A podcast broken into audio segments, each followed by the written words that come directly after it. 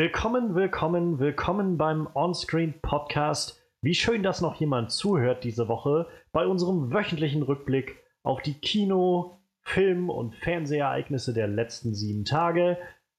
Ich freue mich sehr, dass noch jemand zuhört. Ich bin Johannes Klahn. Wir haben heute wie immer eine tolle Show dabei für alle, die zum ersten Mal zuhören. Wir haben eine Review dabei, das ist diese Woche Deepwater Horizon. Wir haben ein paar News dabei, äh, diese Woche geht es um eine Menge Trailer. Wir haben den neuen Trailer zu Guardians of the Galaxy 2, wir haben den ersten Trailer zu The Mummy und unser hauseigener Manuel war auf der German Comic Con in Dortmund.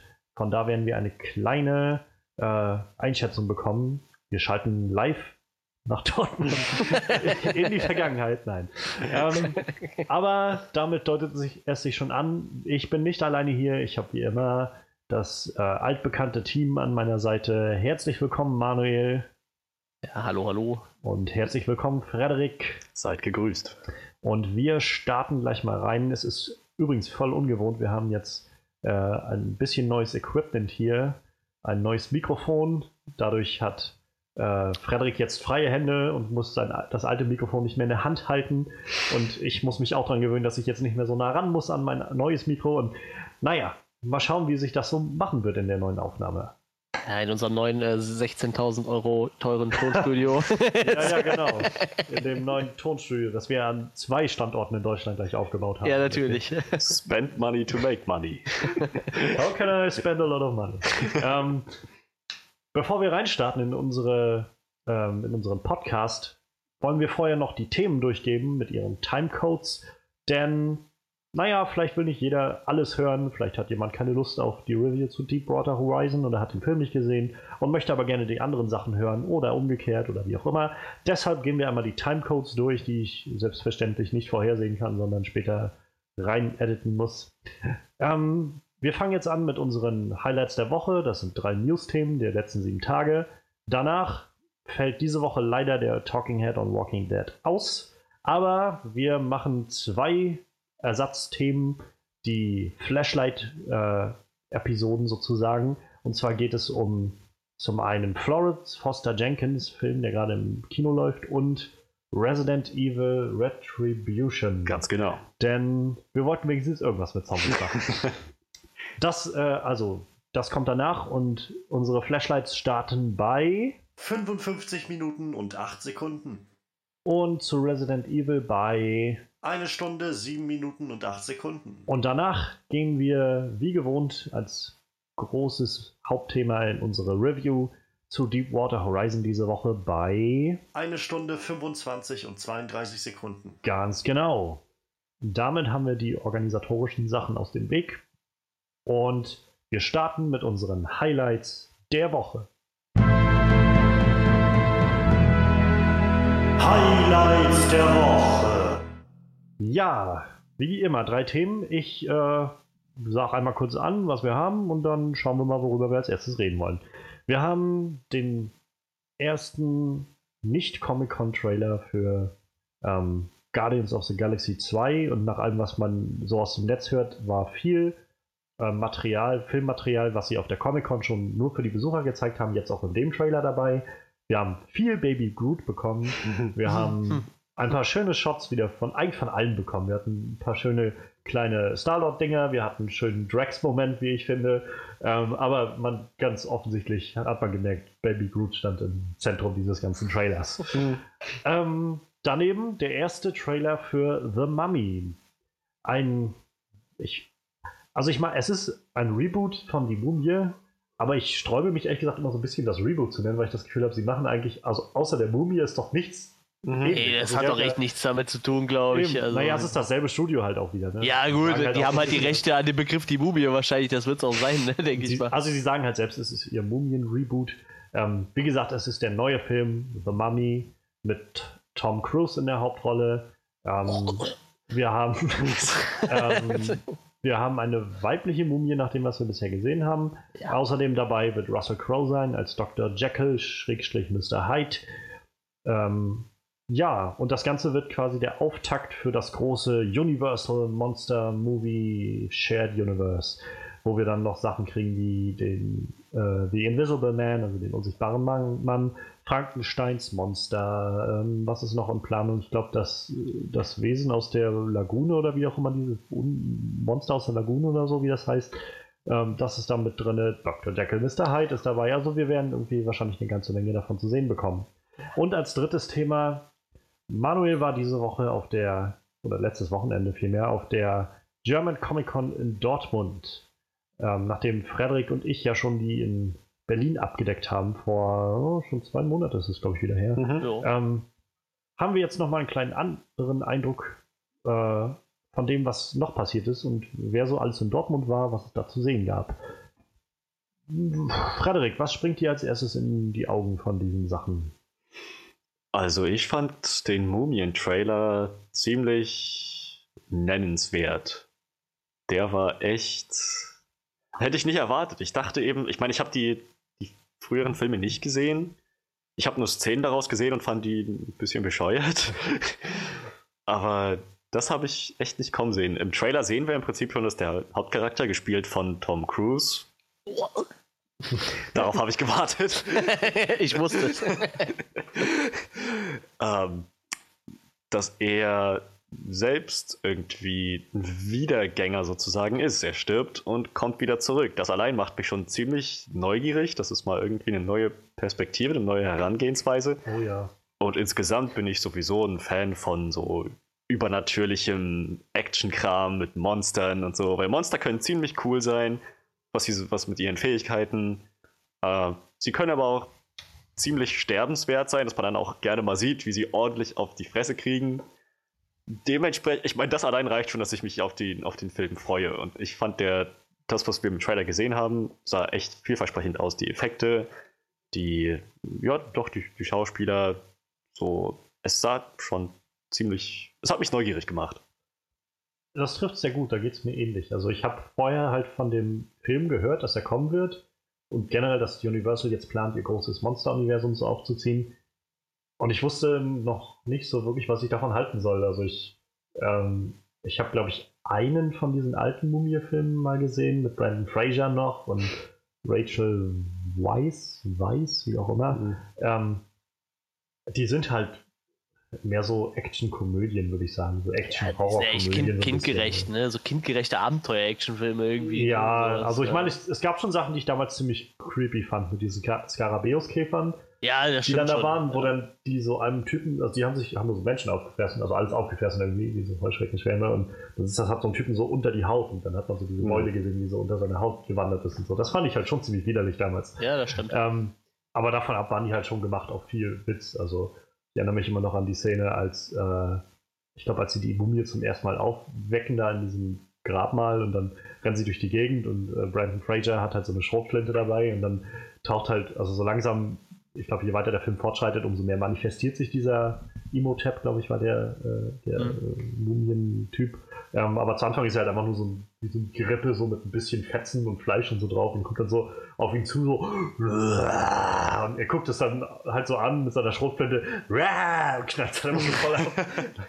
und ich, das fasst den Film halt gut zusammen. Es ist halt irgendwie viel Action, so ein bisschen gruselig, aber halt auch viel Witz so drin. Ne? Es ging halt auch darum, immer nochmal so einen One-Liner irgendwo zu haben. Und ich habe, glaube ich, dann voll habe ich dann auch den dritten gesehen, der auch dann ziemlich schlecht war. Der war dann, wo sie in, in China waren und da war dann Jet Li, der Drachenkaiser oder sowas. Und sie sind dann irgendwie bei in Shangri-La irgendwann gelandet mit, mit Yetis und haben dann mit dem Fußball gespielt oder so. Und okay. Das war ziemlich, ziemlich Jump the Shark mäßig. Aber ja, aber das war jedenfalls meine bisherige Erfahrung mit der Mumie. Deshalb wusste ich nicht so recht, was ich davon halten soll, als dann so, ja, wir machen einen Mumie-Reboot. Also wir wollen unser Monster-Universum machen, das kann ich noch verstehen. Aber wir fangen an mit dem Mumie-Reboot als Auftakt, wo ich gedacht habe, weiß ich nicht, ob ich das jetzt brauche. so. Aber der Trailer hat mich doch ziemlich neugierig gemacht jetzt. Also, wie du schon sagst, der Punkt, dass Tom Cruise scheinbar unsterblich ist, mhm. das ist irgendwie, also das fasziniert mich schon sehr. Das ist mir nicht mal aufgefallen. Warum ist mir das nicht aufgefallen?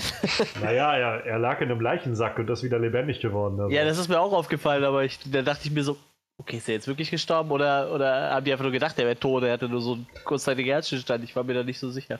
Das, muss, das, ja für, das, Das, Das muss ja für dich eine Horrorvorstellung sein. Ein unsterblicher Tom Cruise, der Ja, immer wieder zurückkommt, furchtbar, egal wie oft man ihn furchtbar. tötet. Ja, gut, aber das hatte ich ja, ich habe ja Edge of Tomorrow gesehen, da hatte ich das ja quasi auch. Der wird ja auch ständig umgebracht und kam immer wieder und wieder. Hast du Albträume von so, oh, es war nur ein Traum, es war nur ein Traum. Ja. Also, ähm, das finde ich halt ziemlich interessant, Mhm. äh, Herangehensweise. Der Ton, den wir da jetzt gekriegt haben, ist auch scheinbar wesentlich düsterer als, als das, was ich jetzt von den alten Mumie-Filmen kenne. Ähm, und Russell Crowe ist sowas, was mich halt auch nochmal so ziemlich an Bord holt, muss ich sagen. Also, den als Dr. Jekyll und Mr. Hyde zu sehen und wie das dann vielleicht noch so reinspielt in dieses ganze Universum. Also, warum sehen wir Dr. Jekyll jetzt da, irgendwie in der heutigen Zeit und äh, ihn mit der Mumie interagieren oder wie auch immer. Und ja, ich hatte halt bei der Mumie, als ich die gesehen habe, also ich, interessant, dass sie da jetzt so eine weiblichen Herangehensweise machen, ist total okay irgendwie. Ähm, ich habe bloß so kleine Flashbacks zu Enchantress gehabt, als ich das gesehen habe. So teilweise, wie sie da durch die Straßen gehen. So. ähm, Oh ja, stimmt. Das, wo du sagst. aber davon ab, also wie gesagt, ich bin ziemlich, ziemlich neugierig geworden auf den Film. Oh ja. Manuel, ich gebe mal an, an dich ab, wie. Äh, Ich möchte Weiß- vorweg eins betonen. Ich hasse Tom Cruise. So. Nein, ist nicht wahr. das Nee, kam ähm, sich ja überhaupt nicht irgendwie raus. Also, also, weder heute noch irgend, sonst irgendwann. bevor ich den Trailer gesehen habe, habe ich mir halt schon vorher ein bisschen äh, Info, was man halt so an Infos bekommen hat, zu dem ganzen Universum geholt. Und wenn man sich mal so die Liste der Filme anguckt, die halt, äh, sag ich mal, angedacht sind, Frankensteins Braut, Van Helsing, äh, Ja. Creature from the Black Lagoon, äh, Wolfman, Invisible Man, der ganze Kram. Da habe ich eigentlich eher gedacht, das kriegt so ein, vielleicht so ein viktorianisches Setting oder einfach, oder weiß ich nicht, 16., 17. Jahrhundert Setting, irgendwie 18. Jahrhundert vielleicht. Weil ich glaube, da haben auch die alten Filme des Öfteren gespielt, irgendwie so Naja. im Dreh. Und äh, das hat mich dann echt schon gewundert, weil der Film scheint ja wirklich in der relativ modernen Zeit zu spielen. Vermutlich sogar jetzt, in der aktuellen Zeit. Auf jeden Fall nicht weit in der Vergangenheit zurück, denke ich mal, von der Technologie her. Ja. Und äh, das war so das Erste, was mich echt richtig überrascht hat. Weil, ne, wie gesagt, wie du ja schon sagtest, was, was macht Dr. Jekyll in der Zeit halt, ne? Ich, ich gehe halt davon aus, die werden wahrscheinlich das ganze Universum in die Zeit dann reinstopfen, Mhm, könnte ich mir ich auch. vorstellen. Und ich könnte mir auch vorstellen, dass äh, Dr. Jekyll vielleicht so eine Art Nick Fury darstellt in dem Universum. So das Bindeglied zwischen den einzelnen Filmen vielleicht. Ja. Ich bin mir nicht sicher, das ist jetzt so eine Vermutung von mir. Oder Tom Cruise Charakter wird das vielleicht. Äh, Also weiß ich nicht, aber Ja, wie möglich. gesagt, der scheint ja auch unsterblich oder so zu sein. Also jedenfalls. Ja, an wenn, wenn, wenn, wenn er wirklich unsterblich ist, wird er auf jeden. Fall. Der wird auf jeden Fall öfter äh, vorkommen, wenn er Ja. wirklich unsterblich ist, das auf jeden Fall. Aber ich hoffe eigentlich, dass die, die Mumie so der, der Hauptcharakter aus dem Film ist, der übernommen wird halt, ne? Hm. Weil es halt auch mehr in dieses Monster-Universum irgendwie reinpasst halt, ne? Also ich weiß, der Regisseur hat gesagt, ähm, sie hat, glaube ich, einen Tag nach dem Trailer nochmal so ein kleines äh, Feature, so Behind the Scenes irgendwie rausgebracht, Ja. wo die alle so ein bisschen darüber reden und der Regisseur hatte so eine Szene, wo er in die Kamera guckt und meinte sowas wie We owe the audience a monster movie. So, und ich glaube, das ist so die Herangehensweise, die die haben. Wir wollen hier wirklich einen Monsterfilm machen. Wir wollen hier nicht so ein weichgewaschenes Drama oder, oder irgendwie so ein 0815 Actionfilm. Wir wollen Ja. hier so ein richtiges, so einen Monsterfilm halt haben. Ja, das, was war halt auch das, schon länger nicht mehr hatten. das zweite, was mich dann überrascht hatte, war halt, ich habe halt auch die Mumie nur als, ich kenne die ganz alten Filme aus den 30er, 40er Jahren, die kenne ich halt alle nicht, mit Boris Mhm. Karloff noch als Mumie. Ähm, deshalb, ich kenne halt nur die Abenteuerfilme und dachte dann halt, das wird auch wieder so in die Richtung gehen mit Tom Cruise als Ja. bisschen. Tom Cruise kann ja auch schon bei seinen Action-Szenen ein bisschen albern Quatsch machen und äh, schon mal den einen oder anderen Spruch loslassen. Deshalb dachte ich auch, das wird dann eher wieder so eine komödiantische Abenteuerfilm-Richtung. Und war dann doch überrascht, dass es doch recht düster wird. Das wirkt schon ein bisschen mehr wie ein Horrorfilm, ehrlich gesagt. Und ich hoffe auch echt, es wird ein Horrorfilm. Oder ja, Monsterfilm, gut, ist für mich ja noch, ist ja irgendwie ein Horrorfilm. Ne? Ja. Also der, der Tonus vom Trailer war ja doch schon sehr, sehr düster. Und äh, ja. wenn es wirklich dieses ganze Universum so einen relativ düsteren Touch bekommt, äh, könnte es vielleicht ein cooles neues Horror-Universum werden. So. Ja. Oder beziehungsweise möglicherweise sogar das erste richtige, weil richtiges Horror-Universum gibt es nicht mehr, wo mehrere Leute sich überschneiden.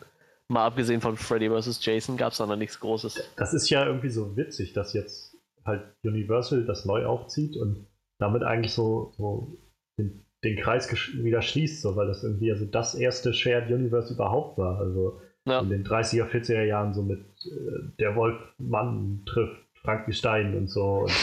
Und, und Dracula ja. und äh, Frankenstein und. Ja. und, äh, Aber damals wahrscheinlich auch aus dem Wolfman und Hintergrund, So. dass es einfach unglaublich, äh, der eine Film ist erfolgreich und der andere auch. Und wenn wir das Ja, zusammen machen, dann kann es auch nur erfolgreich werden. Aber ich meine, dass sie jetzt halt da wieder so diesen, diesen Kreis nochmal schließen irgendwie. Ja. Und naja, wie so 70, 80 Jahre nachdem das alles passiert ist, zu sagen, okay, vielleicht sollten wir diese Charaktere mal wieder aufziehen. So, Ich finde das Finde ich sehr spannend, ja, auf jeden Fall. Und gerade, dass da halt so hochkarätige Schauspieler im Gespräch Ja. sind, gibt mir halt echt Hoffnung irgendwie dafür. Also ich denke dann immer so, naja, ich, ich meine, so ein Tom Cruise, den kriegst du halt nicht einfach mal so mit so einem billigen Skript irgendwie. Schon gar nicht für so ein Shared Universe. naja, Und, und dann hast du noch, dann hast du noch Russell Crowe da drin. Der Mhm. auch nicht dafür bekannt ist, dass er so, so ne, irgendwelche Gagenfilme bloß so macht. ich muss Ja. bei Russell Crowe immer an South Park denken. Russell Crowe mit, äh, mit Prügeln um die Welt. Kennt das irgendeiner? Nee. Wo er einfach mit seinem Boot die ganze Zeit um die Welt schippert und einfach alle möglichen Länder aufmischt und einfach die Leute zusammenschlägt, die er da so am Hafen findet. Das ist der Hammer. Und wenn sein Boot nicht spurt, dann schlägt er auch sein Boot zusammen. So, das ist der absolute Brüller. Das klingt nach einer sehr random Prämisse. So. Ich fand das Ähm, super. Ja, ich muss da immer dran denken, wenn ich Russell Crowe sehe. Und ich finde es immer noch traurig, Russell Crowe war ja zuerst äh, im Gespräch für den äh, Roland in Der dunkle Turm.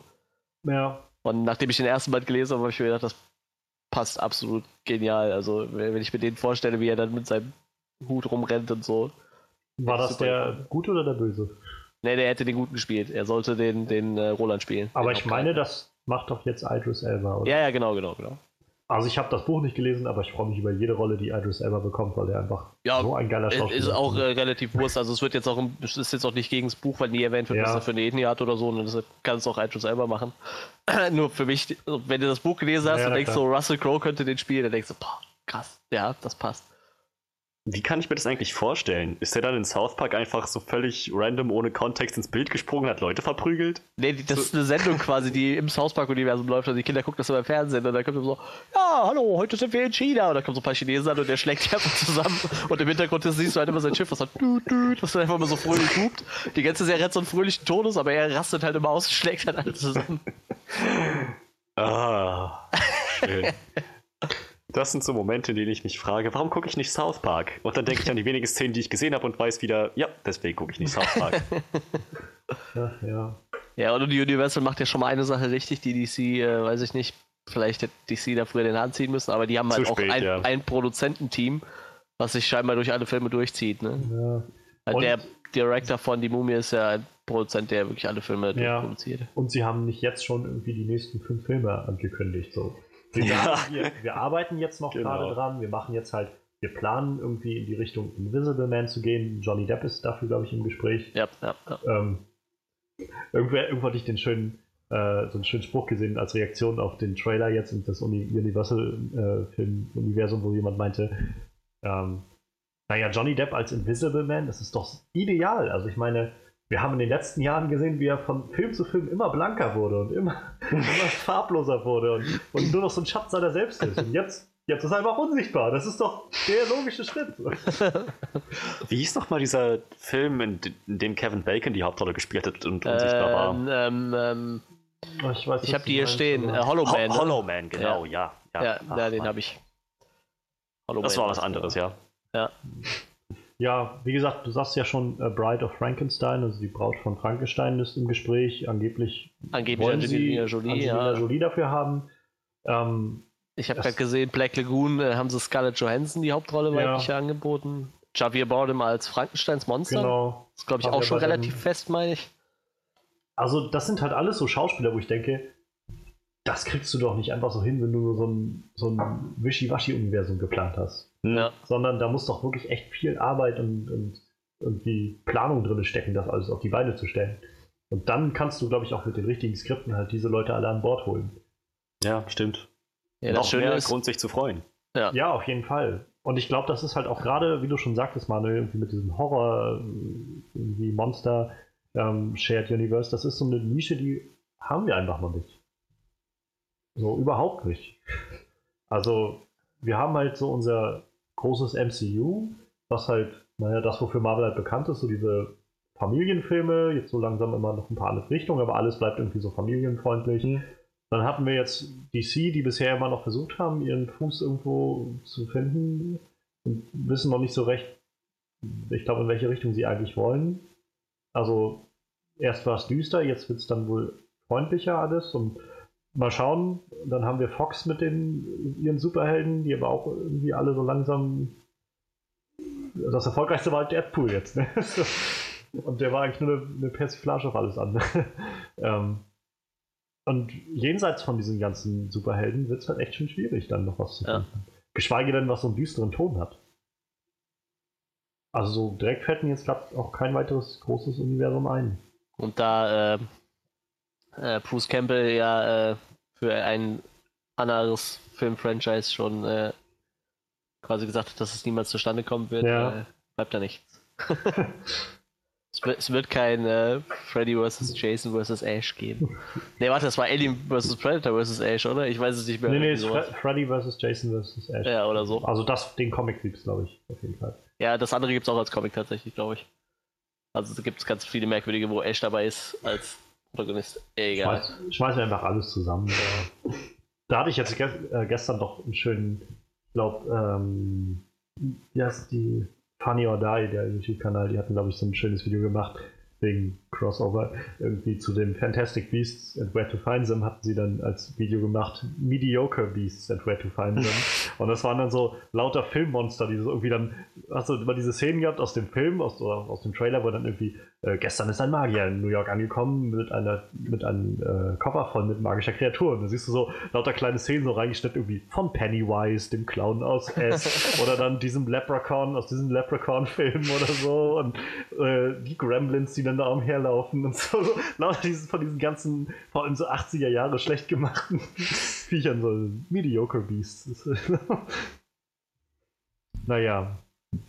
Ja, also ich, ich glaube, wir sind uns wohl alle irgendwie einig. Selbst Manuel, der, ähm, der nicht wirklich großer Fan von äh, Tom Cruise ist, dass da so ein bisschen was auf uns zukommt mit diesem Monster-Universum. Auf jeden Fall was, wo man erstmal gespannt drauf sein kann. Mhm. Ob es dann die Erwartungen erfüllt, ist natürlich noch eine andere Sache.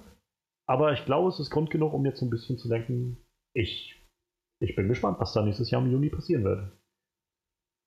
Dann lasst uns gleich weiterzukommen zu unserem nächsten Trailer, würde ich mal so vorschlagen. Hm. Ähm, wir haben den, naja, ich glaube, ersten offiziellen, so wirklich jenseits vom San Diego Comic Con Trailer, ähm, den ersten Trailer zu Guardians of the Galaxy 2 bekommen. Und ich, also in den letzten Wochen gibt es echt viele gute Trailer, muss ich sagen. ähm, ich meine, für mich bleibt immer noch das Highlight Logan bisher. Oh ja. Mhm. Aber der kommt schon, oh, schon in, in, Nähe, muss ich sagen, so der Guardians 2. Weil, also, das war so genau das, was ich mir irgendwie gewünscht hätte. Also Wünsche von so einem Trailer irgendwie. Ich habe kaum Story bekommen. Ich habe eigentlich nur Charaktere bekommen, so, um nochmal so eine kleine Erinnerung zu bekommen das sind die ganzen Leute, die, äh, die wir letztes Mal hatten und macht euch keine Sorgen. Erstens, sind immer noch genauso drauf wie das letzte Mal.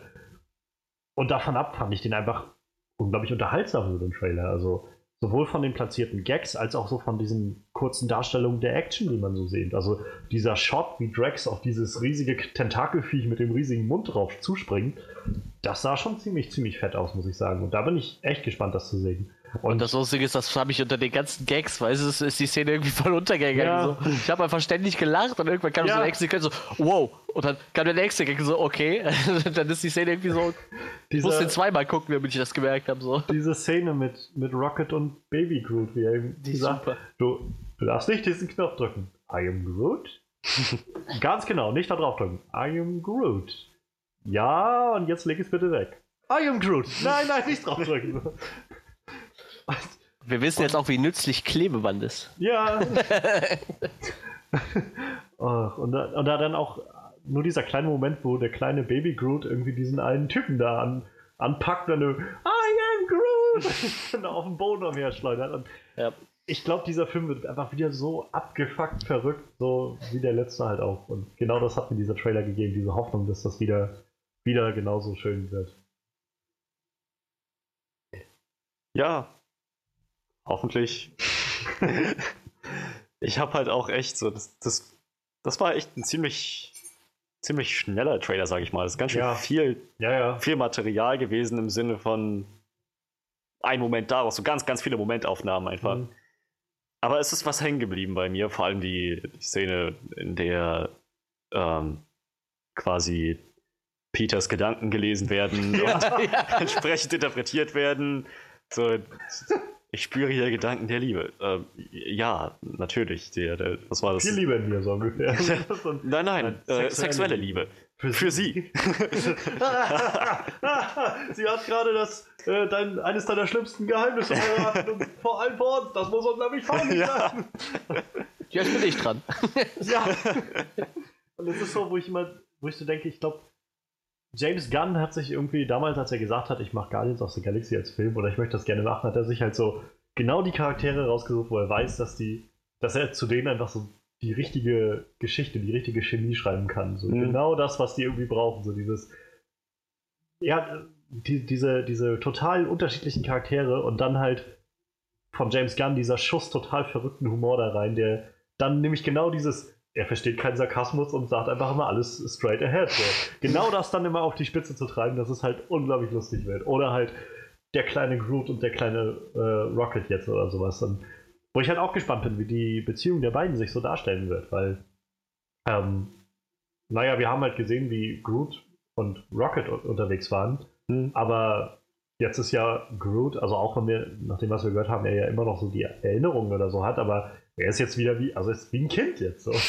Und das wird halt interessant, ob Rocket dann einfach auch anders mit ihm umgeht, statt halt ihn, naja, wie aus dem ersten Film halt so ab und an irgendwie zu beleidigen oder keine Ahnung was, Hm. sondern halt wie, wie mit einem Kind mit ihm spricht oder so. Ich habe keine Ahnung, ich bin einfach echt gespannt, wo das alles hingehen soll. Und davon ab, wie gesagt, ich habe noch keine Ahnung, wie gesagt, was für eine Story das eigentlich werden soll. Weil davon haben wir bisher, glaube ich, nichts gesehen. Oder es ist halt so offensichtlich präsentiert, dass man es gar nicht wahrnimmt. Aber Hm. Oder es ist einfach uns allen egal und wir ignorieren es einfach gekonnt, weil wir einfach nur diese ganzen lustigen Gags so abgefeiert haben die ganze Zeit. ich weiß nicht, James Gunn hatte vor ein, zwei Wochen irgendwie so ein, so ein Ding, wo er auf Facebook, der macht ganz oft so diese Facebook-Live-Sachen, wo er dann so sich live streamt und so Fragen beantwortet und so. Und er hatte wohl irgendwie gesagt, dass es in, äh, dass halt er ja da also generell so ein Fan von Comics und bla und hat dann in Guardians of the Galaxy 1 ja unglaublich viele Easter Eggs so von anderen Sachen reingepackt, sei es jetzt irgendwie die Chitauri, die dann nochmal auftauchen, gerade bei dem Collector gibt es ja irgendwie tausend Sachen, die dann da irgendwo rumstehen oder dann dieser kleine Hund, der da ist und ähm, oder halt Howard the Duck oder so. Aber er meinte, also die Fans sind halt dann auch immer auf der Suche danach und er meinte, es gibt wohl ein riesen, riesengroßes Easter Egg, das noch niemand entdeckt hat. Und er meinte, wenn das, wenn das jemand richtig beantwortet und mir in den Kommentaren schreibt, kriegt er von mir 100.000 Dollar. Oh, Ich habe seitdem nichts mehr davon gehört. Ich rate mal, es hat niemand äh, rausgefunden, was es ist, aber. Oder er, er spielt einfach mit den Leuten oder so. Das ist so eine Art Gag oder so. das wäre aber böse. Ich meine, Ja. da gibt es doch Leute, die sich locker hinsetzen und Shot für Shot alles so analysieren. Ja, vielleicht ist die, ist das Easter Egg ja auch irgendwie einfach was ganz anderes. Was, was vielleicht so ein Storypunkt ist, der passiert oder so. Ich habe keine Ahnung. Ich weiß nicht, was er sich da so gedacht hat. Tja. Wie, äh, ähm, ja, ich bin halt ähm, gespannt, wann wir, wann wir den nächsten Trailer bekommen. Ich meine, wir haben noch irgendwie fünf Monate, glaube ich. Ich glaube, im Mai kommt dann Mhm. nächstes Jahr.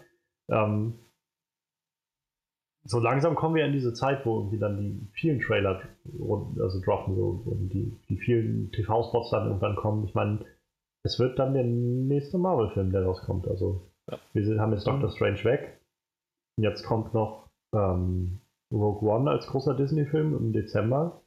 Was vielleicht noch eine Möglichkeit wäre, um noch irgendeinen großen Trailer fallen zu lassen. Gibt ja auch schon Spekulationen, die sagen, dass vielleicht der erste Spider-Man Homecoming-Trailer vor Rogue One quasi ähm, droppen wird. Dass wir da dann so den ersten Eindruck davon bekommen oder so ein erster Teaser oder sowas. Weil der ist auch nicht mehr so lange hin, der Film. Und davon ab weiß ich nicht. Ich glaube, so viel hat Disney nicht mehr demnächst, also jedenfalls im Kino. Bis dann nachher Guardians kommt. Mensch, das wird ja interessant werden in den Oh nächsten Monaten. Also ich meine, wir haben ich bin echt gespannt, über welche Trailer wir nächste Woche reden, wenn das so weitergeht. Also, ähm, scheinbar kommt da noch so einiges auf uns zu.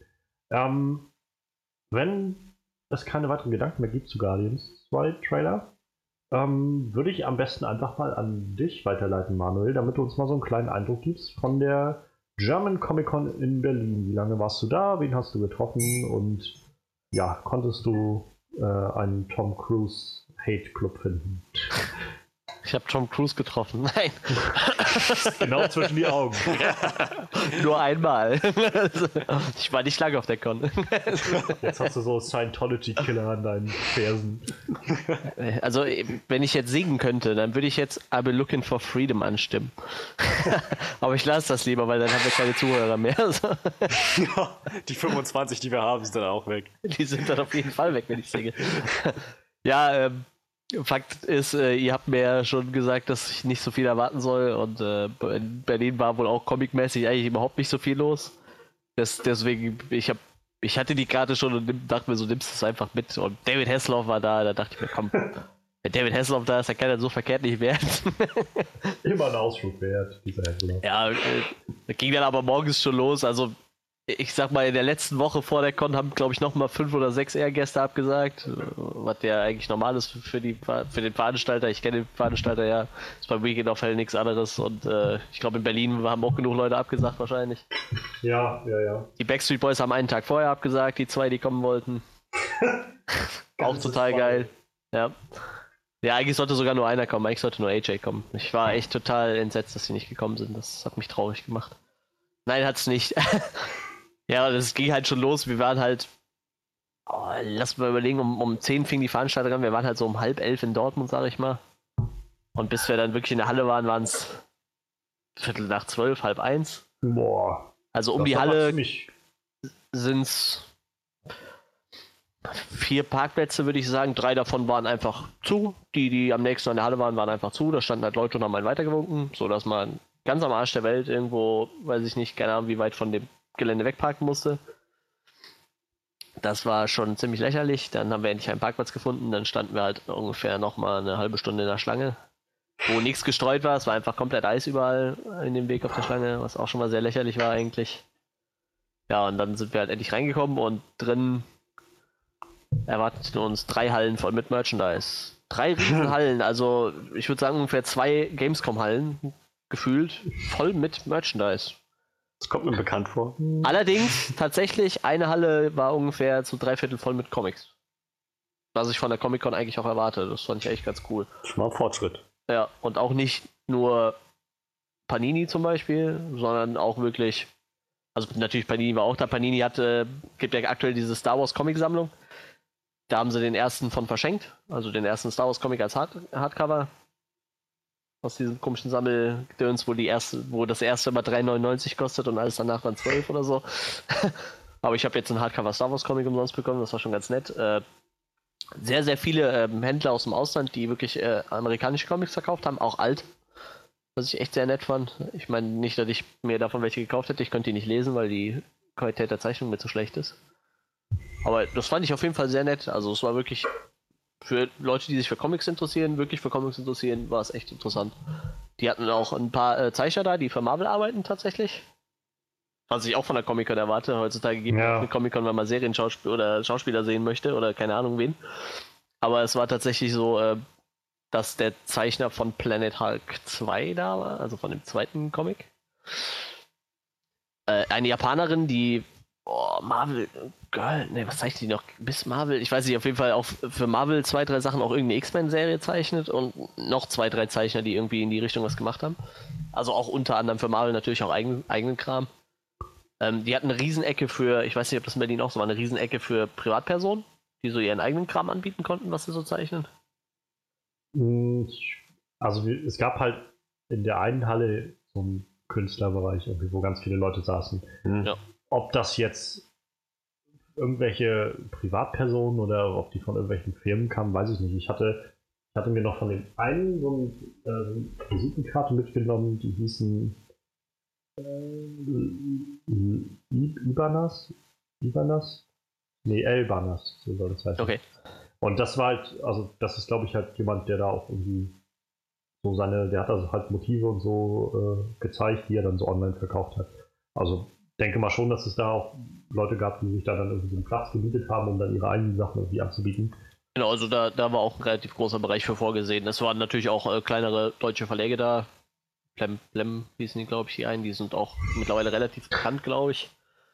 Die verpublishen relativ viel. Nicht bekannt genug, dass ich es davon gehört hatte, von Plem Plem. Ey, also ist jetzt, ich sag mal, für, für, für einen kleinen deutschen Comicverlag, ne? Ich meine, Ja. in Deutschland gibt es ja eigentlich nur Panini, sonst, sonst haut hier ja keiner was raus. Panini hat Ja, die ich Rechte mein, an 95% aller Ami-Comics, ne? Deutschland ist ja nur auch irgendwie nicht so die große Comic-Nation, glaube ich. Ja, eben. Allerdings hat Panini, muss ich wirklich sagen, eine deutlich bessere Qualität als die Amis mit ihren Comics. Okay. Hör- Hört sich halt komisch an, aber Panini hat halt gesagt, wir machen eine wirklich sehr kleine Auflage, weil der Markt halt relativ klein ist. Und natürlich, du willst auch keine Verluste einfahren, warum sollst du Ja, ja, 10.000 klar. drucken, wenn nur 3.000 gekauft werden? Aber dafür sind die, äh, ich glaube, bis auf die letzte Seite komplett werbefrei. Haben einen, einen relativ festen Einband. Also, also das, äh, die Hauptseite ist halt wie bei einer guten Zeitschrift relativ dick, sag ich Mhm. mal, und auch Mhm. äh, glänzend meistens. Und halt auch die Seiten sind dickeres Papier. Die Amis, das ist halt alles ein bisschen so wie so ein Zeitungspapier. Auch heute noch. Also die legen da nicht so viel Wert drauf. Bei denen ist das eher so, äh, kaufst dir 10, liest die schnell, schmeißt die weg halt. Ne?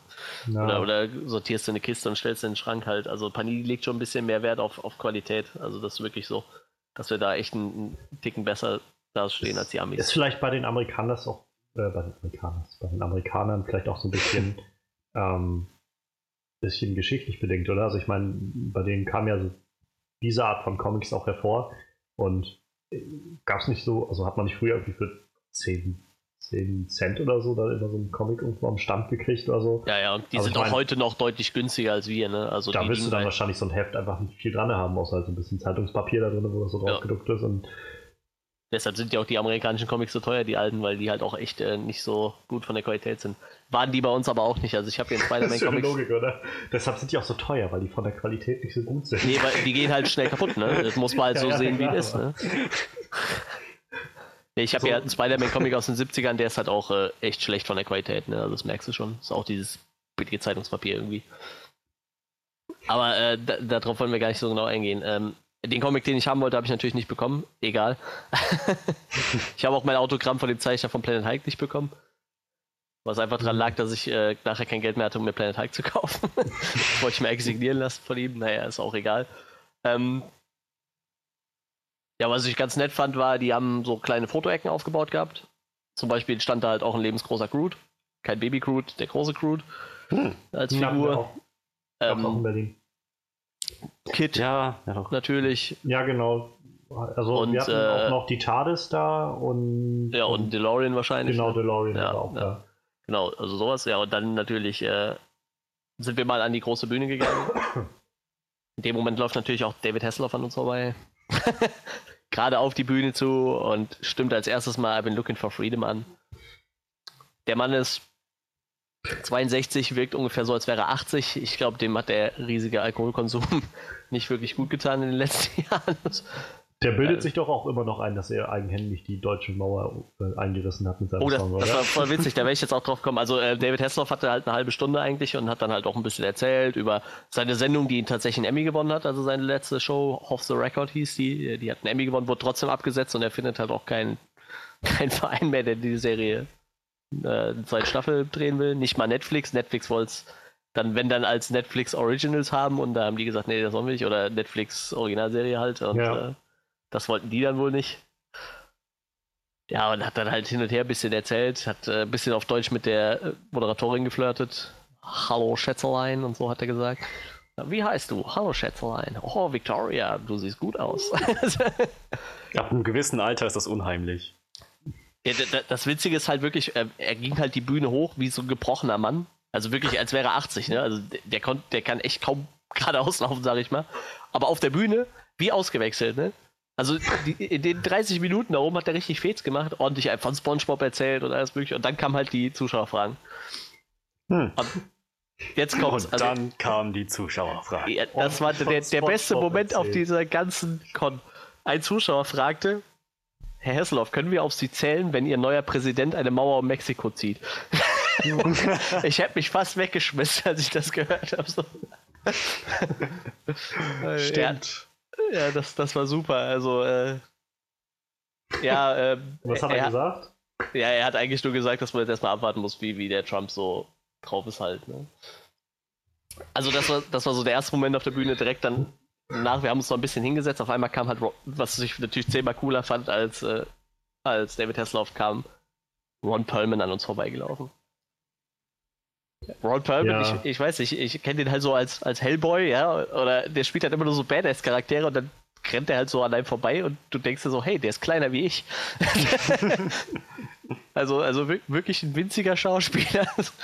Der hat auch so, der ist ja noch älter als David Hasselhoff, wirkt aber deutlich, also der ist deutlich kräftiger und, und Ja. äh, auch irgendwie, ne, der, der strahlt halt auch irgendwie was aus und sieht dann nicht so gebrochen aus, obwohl er noch älter ist. Und er hatte, hatte auch einen leichten Buckel irgendwie und, und ist halt ganz klein.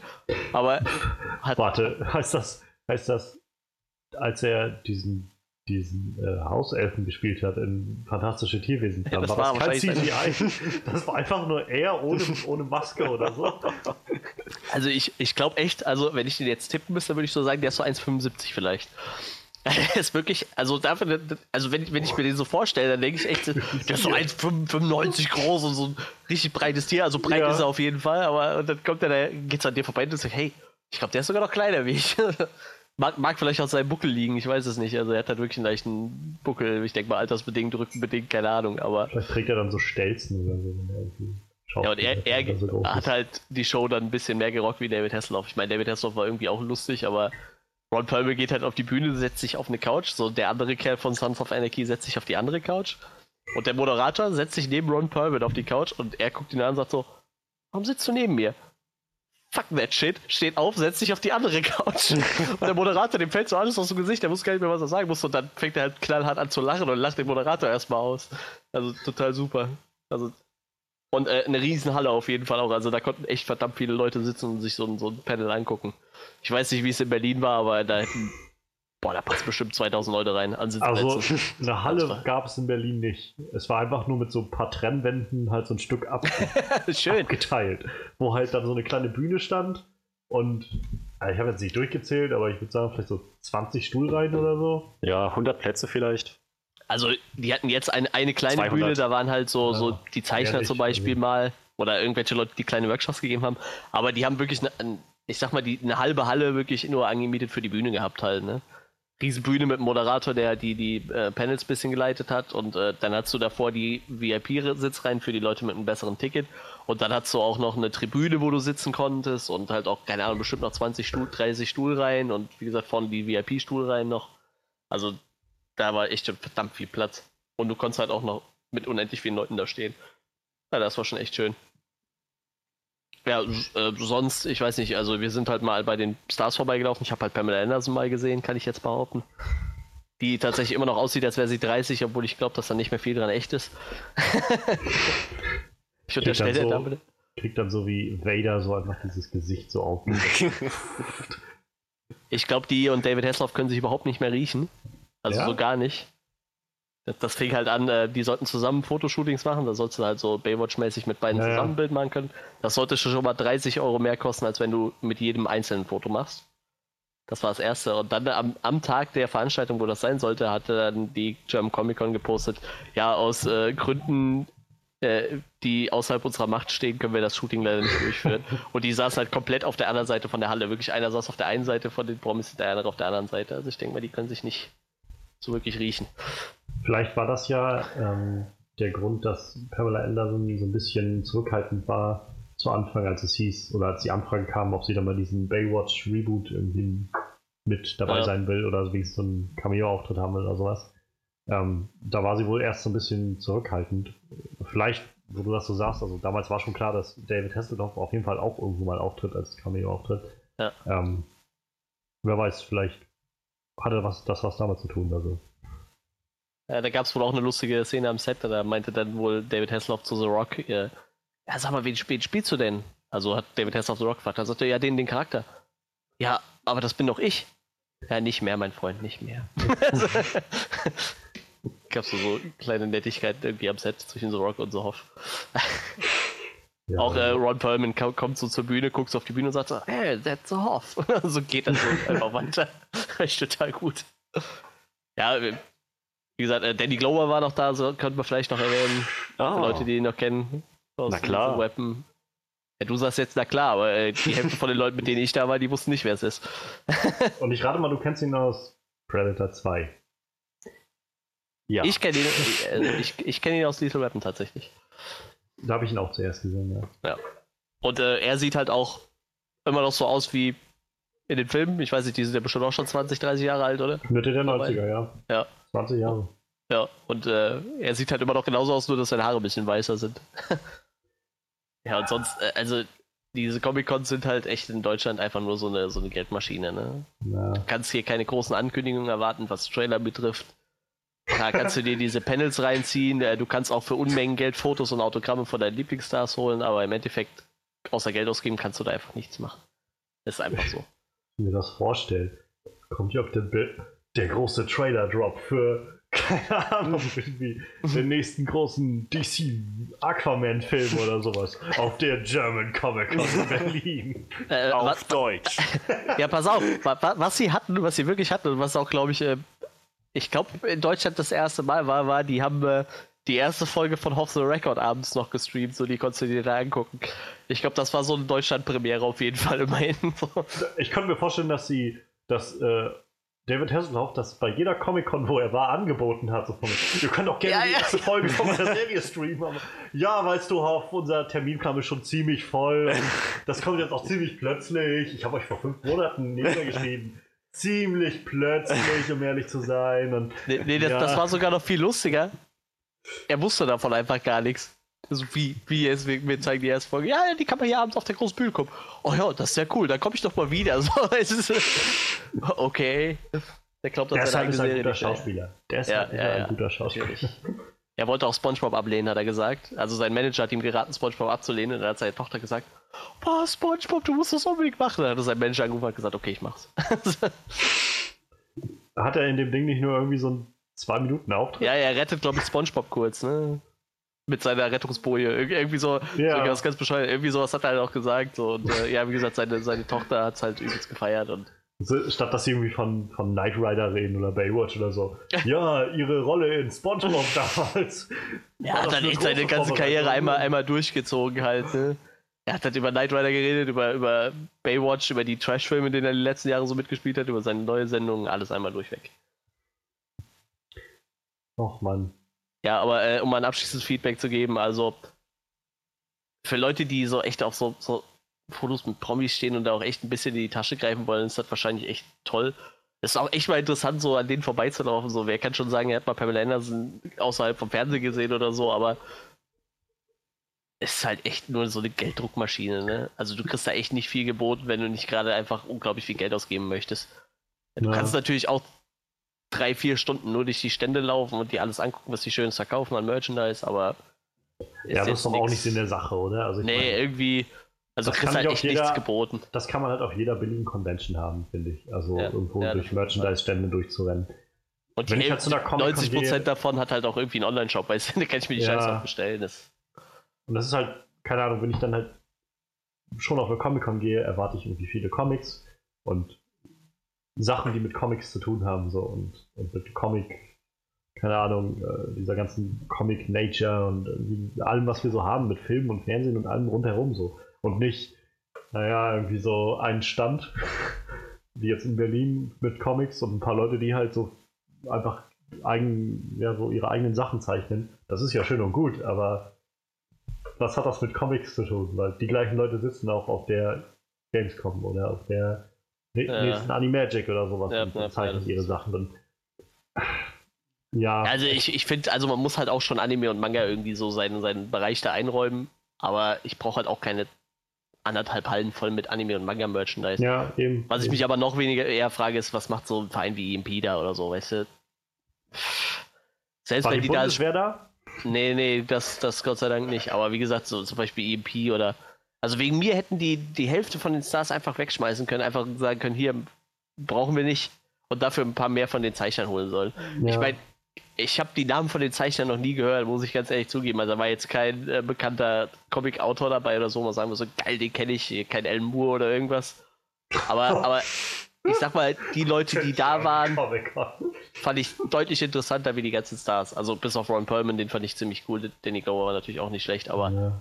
Diese Comiczeichner fand ich viel interessanter, vor allem die haben auch die ganze Zeit da gesessen und echt äh, so einfach ihre Arbeit erledigt, die sie wahrscheinlich in ihr Pensum noch reinkriegen mussten, so.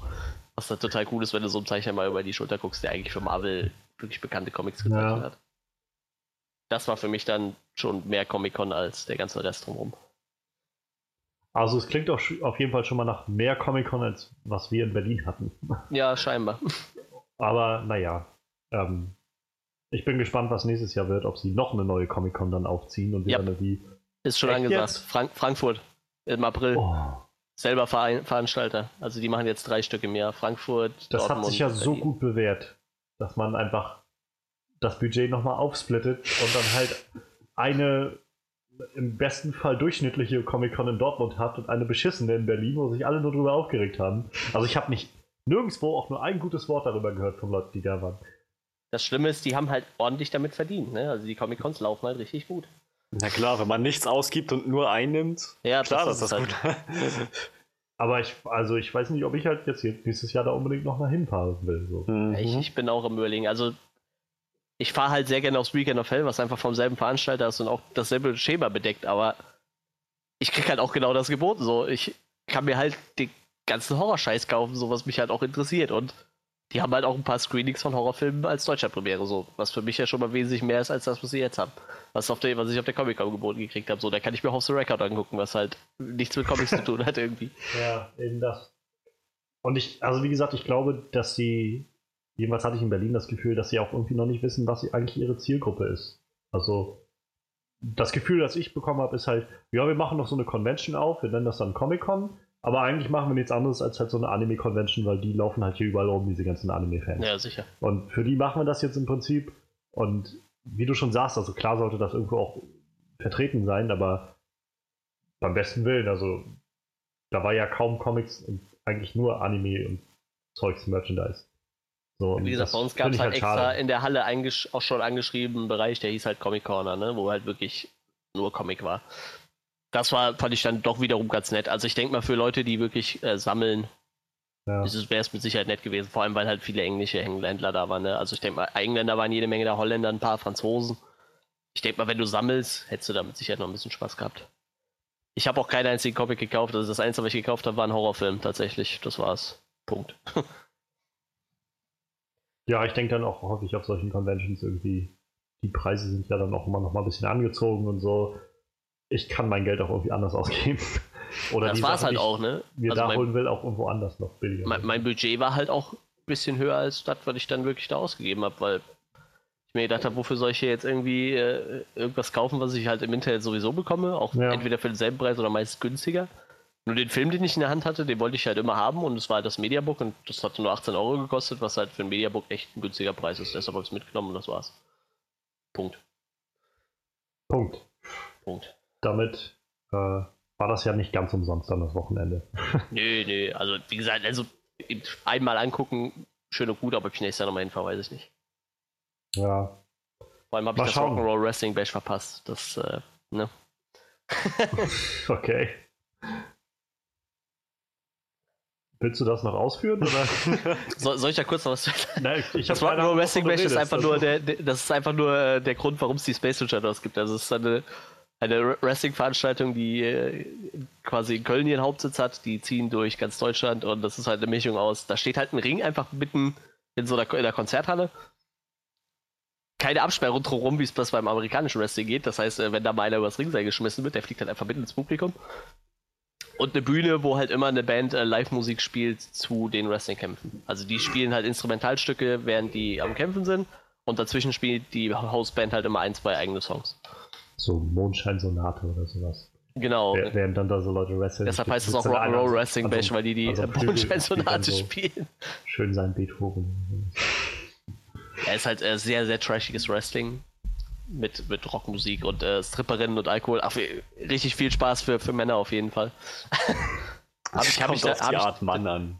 Ja, genau, aber habe hab ich dafür halt sausen lassen. Also wegen der Comic-Con hätte ich mir jetzt im Nachhinein dann doch auch überlegt. Ich war schon dreimal da und das ist auch der Grund, warum wir Space Luchadors heißen, weil wir die Galactic Trash Wrestling Alliance so cool fanden. Wieder was gelernt über dich, Manuel. Ja. ich glaube, an der Stelle können wir einen Punkt setzen für unsere Highlights der Woche und ähm, schauen natürlich nächste Woche bei unserem nächsten Podcast mal, was sich währenddessen getan hat. Ähm, und gehen jetzt weiter zu unseren Flashlights. Als erstes zu Florence Foster Jenkins.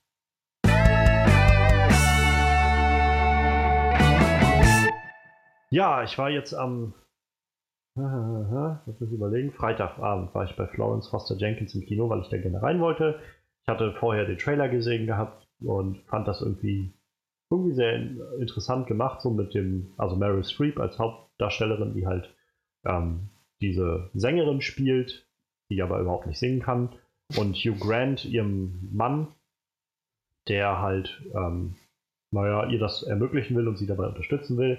Und dann als drittes war noch ähm, Simon Helberg dabei, der bei Big Bang Theory äh, Howard spielt.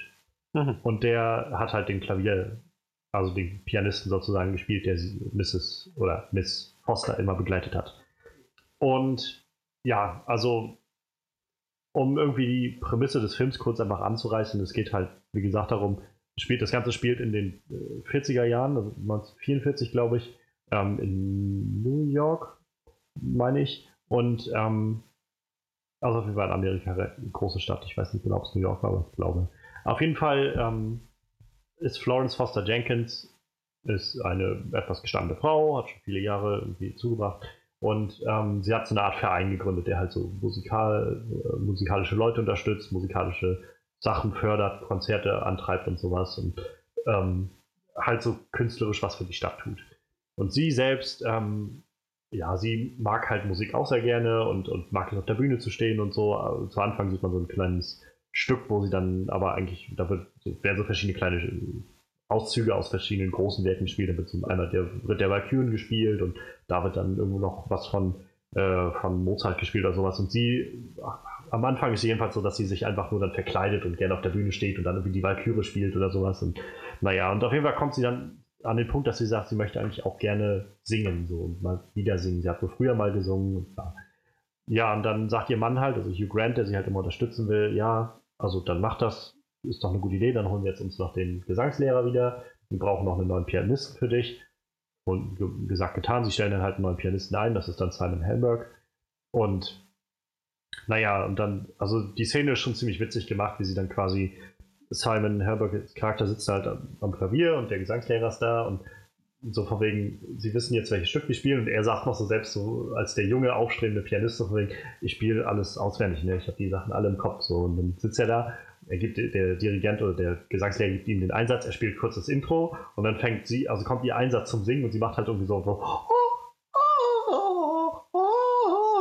das ist jetzt nicht über, das ist so ungefähr die Art und Weise, wie sie gesungen hat. Sie kann halt überhaupt nicht singen und er sitzt halt da am Klavier, ihm fällt so alles aus dem Gesicht und er fühlt sich halt einfach verarscht, weil der Gesangslehrer steht da ganz freundlich die ganze Zeit irgendwie mitdirigiert. Ähm, ihr Mann, also Hugh Grant, sitzt auch auf dem Stuhl und wippt so mit die ganze Zeit und er denkt halt, er ist irgendwie, bin ich im falschen Film so? Und, naja, und also es kommt dann halt auch schon am Anfang, also es ist jetzt irgendwie, glaube ich, kein großer Spoiler, es ist auch eigentlich im, im Trailer drin, ähm, dass sie halt krank ist, also im Film, im Trailer wird nicht gesagt, aber im Film kommt daraus, dass sie Syphilis hat. Schon seit vielen, vielen Jahren, was wohl sehr ungewöhnlich ist. Also normalerweise lebt man halt nicht mal 50 Jahre mit Syphilis, hm. aber sie lebt halt immer noch. Und ähm, deshalb ist ihr Mann halt vor allem auch immer so darauf bedacht, ihr halt, naja, irgendwie ihr das Leben halt noch schön zu machen, so in den, wer weiß, wie lange sie noch hat. Und beide verbindet halt auch so diese Liebe zur Musik und naja, und irgendwie kommt es dann dazu, dass sie es sagt halt auch niemand zu ihr Nein, so von ihrem Umfeld. Also es sagen halt alle mal, ja, das ist so, Florence, was du für eine Stimme hast. Und so ein bisschen Kaisers neue Kleider mäßig so. Mhm. Und, äh, naja, und dann nimmt sie nachher auch irgendwann eine Schallplatte auf und schickt die dann an ein Radio und da wird die dann gespielt. Und weil sie dann sagt, sie möchte das gerne machen für die ganzen Soldaten, die jetzt halt in, in Europa gerade sind und auch die jungen Soldaten, die vielleicht nicht wiederkommen oder so. Und dann äh, als letztes, was sie halt gerne noch einmal machen möchte, ist halt auf einer großen Bühne stehen. Dann mietet sie die Carnegie Hall, glaube ich, und ähm, will dann da, also so 3000 Plätze und verschenkt dann 1000 Tickets allein an, an äh, junge Soldaten, die halt aus dem Krieg wieder zurückgekommen sind und so. Und naja, es geht halt irgendwie in dieser Geschichte so um um Musik. Also es ist ganz viel schöne Musik auch drin, eingebettet in den Film, jenseits von dem, was sie singt. So gibt es viele schöne Momente. Ähm, es ist versucht halt viel humoristisch auch zu machen mit diesem, wie sie dann so singt und, und so. Gibt es so ein, zwei Szenen, wo sie dann auf der Bühne steht und was macht und sich dann auch so ein bisschen plump dann zeigt und dann muss man auch irgendwie drüber lachen. Ich muss sagen, für mich war irgendwann ab einem gewissen Punkt der humoristische, das humoristische Potenzial daraus so ausgereizt. Ich habe dann immer gedacht, okay, ich habe verstanden, wie kann ich gut singen so und mag jetzt daran liegen, dass ich halt auch Musik mit studiere und dann immer gedacht habe, ja, das klingt jetzt halt nicht schön. Das ist halt die ersten paar Male ganz witzig gewesen, so diese Reaktion, aber jetzt so langsam habe ich es verstanden. Aber es saßen halt viele Leute neben mir, die einfach, die haben sich jedes Mal kaputt gelacht. Also ich jetzt vielleicht gedacht, die, die kriegen gleich keine Luft mehr, so wie die da saßen. nur, nur weil sie auf der Bühne stand und halt irgendwie, naja, sich bewegt und gesungen hat, so ungefähr. Und schlecht gesungen. Naja. Ähm, um irgendwie noch kurz zusammenzufassen, was ich, was ich halt von dem Film halte. Also es ist so, ich wusste halt nicht, dass das Ganze ein Biopic ist. Also es basiert auf einem, auf dem echten Leben, auch auf dieser echten Person, auf dieser Florence Foster Jenkins. Und es gibt wohl auch immer noch die Aufnahmen zu finden, wo sie halt in diesem Studio war und halt so ganz schief singt und so. Ähm, und naja, also irgendwie habe ich halt das erst im Film dann so, oder als der Film dann so wirklich begann, auch so für mich festgestellt, ah, es, es geht hier um so ein Biopic. Und das hat halt für mich so ab und an dazu geführt, dass ich das Gefühl hatte, der Film, dem fehlt halt sogar jegliche Richtung. So. Das, es fühlte sich halt immer so an. Also normalerweise hat ja ein Film im Aufbau so drei Akte. Du hast halt den, die Exposition am Anfang, die so die Charaktere etabliert und die Story etabliert. Dann hast du im zweiten Akt die Story, die vorangetrieben wird und im dritten Akt dann die Auflösung des Ganzen. Aber ich saß halt irgendwann so nach, weiß ich nicht, nach, nach der Hälfte des Films oder über der Hälfte und habe gedacht, wo soll das jetzt hingehen? Ich habe noch keine Ahnung, was jetzt hier passieren soll, weil das plätschert eher immer so von einer Szene in die nächste so und dann macht sie jetzt das und dann macht sie jetzt das und du hast halt nicht so wie, keine Ahnung, es, steht nicht am Anfang des Films sowas wie, sie möchte in diesem Konzertsaal spielen mhm. und darauf baut es hin, sondern das passiert irgendwie so alles nebenbei, so in so kleinen Szenen und dann gibt es da noch so einen kleinen Seitenstrang und da und dann das hat mich halt manchmal so ein bisschen, na, weiß ich nicht, auch ein Stück weit gelangweilt, weil ich so nicht wusste, wo das jetzt noch hin soll. Ähm, was mir wiederum gut gefallen hat, war halt eigentlich so, so eine tiefe Botschaft irgendwo von, von Musik und, und so diese Musik, was das für den Menschen tun kann, wie es einen irgendwie stärken kann, gerade auch weil sie halt so krank war. Dieses, naja, dass, dass eine Musik in so ganz schweren Situationen auch, auch Halt geben kann und Menschen verbinden kann und und auch wenn man halt nicht gut singt, so ungefähr, das kann, kann das auch, kann man auch aus Musik viel rausziehen. Ähm, das war halt eigentlich eine schöne Botschaft. Gleichzeitig wird das aber auch wieder so ein bisschen negiert dadurch, dass sie halt nie damit konfrontiert wird, dass sie eigentlich gar nicht singen kann. So. Oder was jetzt nicht singen kann, aber dass sie halt nicht schön singt in dem Sinne. Also hätte, ich finde, der Film hätte halt wesentlich mehr ähm, Aussagekraft gehabt, wenn es halt gehießen hätte, so von wegen, ich weiß, dass ich nicht gut singen kann, aber ich will das trotzdem machen, weil das ist das ist was, was mir Freude macht und was mir wichtig ist. So. Stattdessen hatte man halt, also sie dachte halt den ganzen Film über, dass sie einfach unglaublich toll singen kann. Und hm. dann, das hat halt irgendwie so ein bisschen für mich da was von der Bedeutung rausgenommen. Also deshalb weiß ich nicht. Also ich war halt nicht so, war jetzt nicht wirklich zufrieden damit, aber davon ab kann ich nur ähm, großartig herausheben. Also Meryl Streep, finde ich, gibt immer irgendwie 1000 Prozent in jedem ihrer Filme. Und Hugh Grant war erstaunlich gut. Also ich meine, ich habe Hugh Grant irgendwie in zwei, drei Filmen bisher gesehen. Ähm, und alles irgendwie so aus den 90ern, irgendwelche äh, Romcoms so ungefähr. Ähm, dafür war das jetzt echt ziemlich dramatisch. Er, er, war auch eigentlich so eine der treibenden Kräfte in dem ganzen Film. Ähm, den, also wirklich sehr beeindruckend. Auch Simon Helberg hat das eigentlich ziemlich gut gemacht. Der war halt ein bisschen schwach geschrieben, der Charakter, dieser ähm, McMooney, glaube ich, hieß er. McMoon? McMoon oder McMooney. Und ähm, der war halt eigentlich, also gut gespielt und auch mit dem Klavierspiel. Ich glaube, der hat das auch selbst gemacht. Der kann auch ganz gut Klavier spielen. Aber wie gesagt, es war halt einfach echt irgendwie wenig geschrieben für den. Man hat halt jetzt kaum mitbekommen, was seine Motivation ist oder sonst was. Weil nur sein, ach, er ist ein junger Pianist, der jetzt irgendwie was erreichen will. Und die Synchronisation von ihm im Deutschen war echt nicht angenehm. Also sie haben auch den Synchronsprecher wieder gehabt, von der auch ihn bei äh, Big Bang Theory synchronisiert. Hm. Aber ich habe das Gefühl, er hat in jeder Szene immer so ein Mrs. Foster, was machen Sie denn hier? So, also so ganz hoch und so, mal so, als ob er gerade nicht weiß, was passiert. So, äh, ich weiß nicht, Mrs. Foster. So, das fand ich halt auf Dauer echt nicht angenehm. So. Das hat mir halt auch ein bisschen was rausgenommen aus dem Film, habe ich das Gefühl gehabt. Hm. Ähm, ja. Das ist, glaube ich, so mein, mein Eindruck. Ich will jetzt noch gar nicht sagen, was ganz am Schluss passiert, aber glaube ich, man kann sich jeder fast denken. Ähm, ich, ja, ich weiß nicht, also ich meine, es war irgendwie unterhaltsam, aber ich würde es, glaube ich, jetzt auch niemanden, also niemanden sagen, da musst du unbedingt reingehen. So, war so, war eine ganz nette Abendunterhaltung. Ich hatte halt Freitagabend tatsächlich nichts zu tun und dachte, gut, jetzt gehst du noch ins Kino, den Film wolltest du sowieso sehen. Und dafür war es jetzt okay. Aber wenn ich mir jetzt vorgestellt hätte, dass wir uns dafür verabredet hätten, extra zu sagen, den Abend halten wir uns frei, weil da müssen wir hingehen, da hätte ich gedacht, das war jetzt völlig ein Schuss nach hinten. So. Wir hatten es ja in Erwägung gezogen, ne? Ja, das, äh, ich bin auch ganz froh tatsächlich, dass wir jetzt umgeswitcht waren auf Deepwater Horizon, den jetzt nachher Oh haben. ja. Weil das war nochmal, das war wirklich, sowas hätte ich also von dem, von dem Gefühl her, so dieses überwältigende Gefühl, hätte ich vielleicht da erwartet, vielleicht ein bisschen auch so dieses Emotionale und das kam halt auch an nicht so vielen Stellen. Es gab so ein, zwei kleine Stellen, die ein bisschen emotionaler waren jetzt in Franz Master Jenkins, wo man merkt, die Schauspieler haben es einfach drauf, aber der Film an sich war einfach dann zu, wie gesagt, fand ich zu äh, unausgewogen, zu unfokussiert, als dass man so wirklich ein Gefühl hatte von, okay, ich weiß jetzt gerade, was jeden Charakter bewegt und wo es gerade alles hinlaufen soll. Also, ja. Also, keine Ahnung, ich habe jetzt um Punkte irgendwie keine Gedanken gemacht, aber ich glaube, mehr als mehr als sechs Punkte oder so würde ich dafür nicht geben. Also es war so tolle Schauspieler in einem, ja, irgendwie durchschnittlichen Film. Wie ja vorher schon angekündigt, haben wir diese Woche keinen Talking Head on Walking Dead dabei. Aber Johannes, was ist mit meiner wöchentlichen Dosis Zombies? Ja, Manuel, ich kann dich vertrösten. Wir haben zwar nicht die neue Walking Dead Folge parat, aber wir wollten auf Zombies dennoch nicht verzichten. Deshalb haben wir unseren Talking Head on Walking Dead doch da, aber es ist dieses Mal der Talking Head on Resident Evil Retribution. An dem Reim arbeiten wir noch. Ja, das. ähm, wäre es doch Silent Hill, da wäre es jetzt der Walking Head on Pyramid. Äh, Walking Head, scheiße. Irgendwas Walking mit Pyramid Head hätten wir da machen können. Walking Head. also, wir haben noch. Äh, Frederik hat sich äh, Resident Evil. Retribution. Der, das dürfte der fünfte sein, ja. Fünf angesehen. Und wird uns jetzt davon berichten berichten, damit wir ein bisschen Zombies dabei haben und uns vielleicht auch schon mal einstellen können auf äh, Resident Evil Final Chapter Anfang nächsten Jahres. Ja.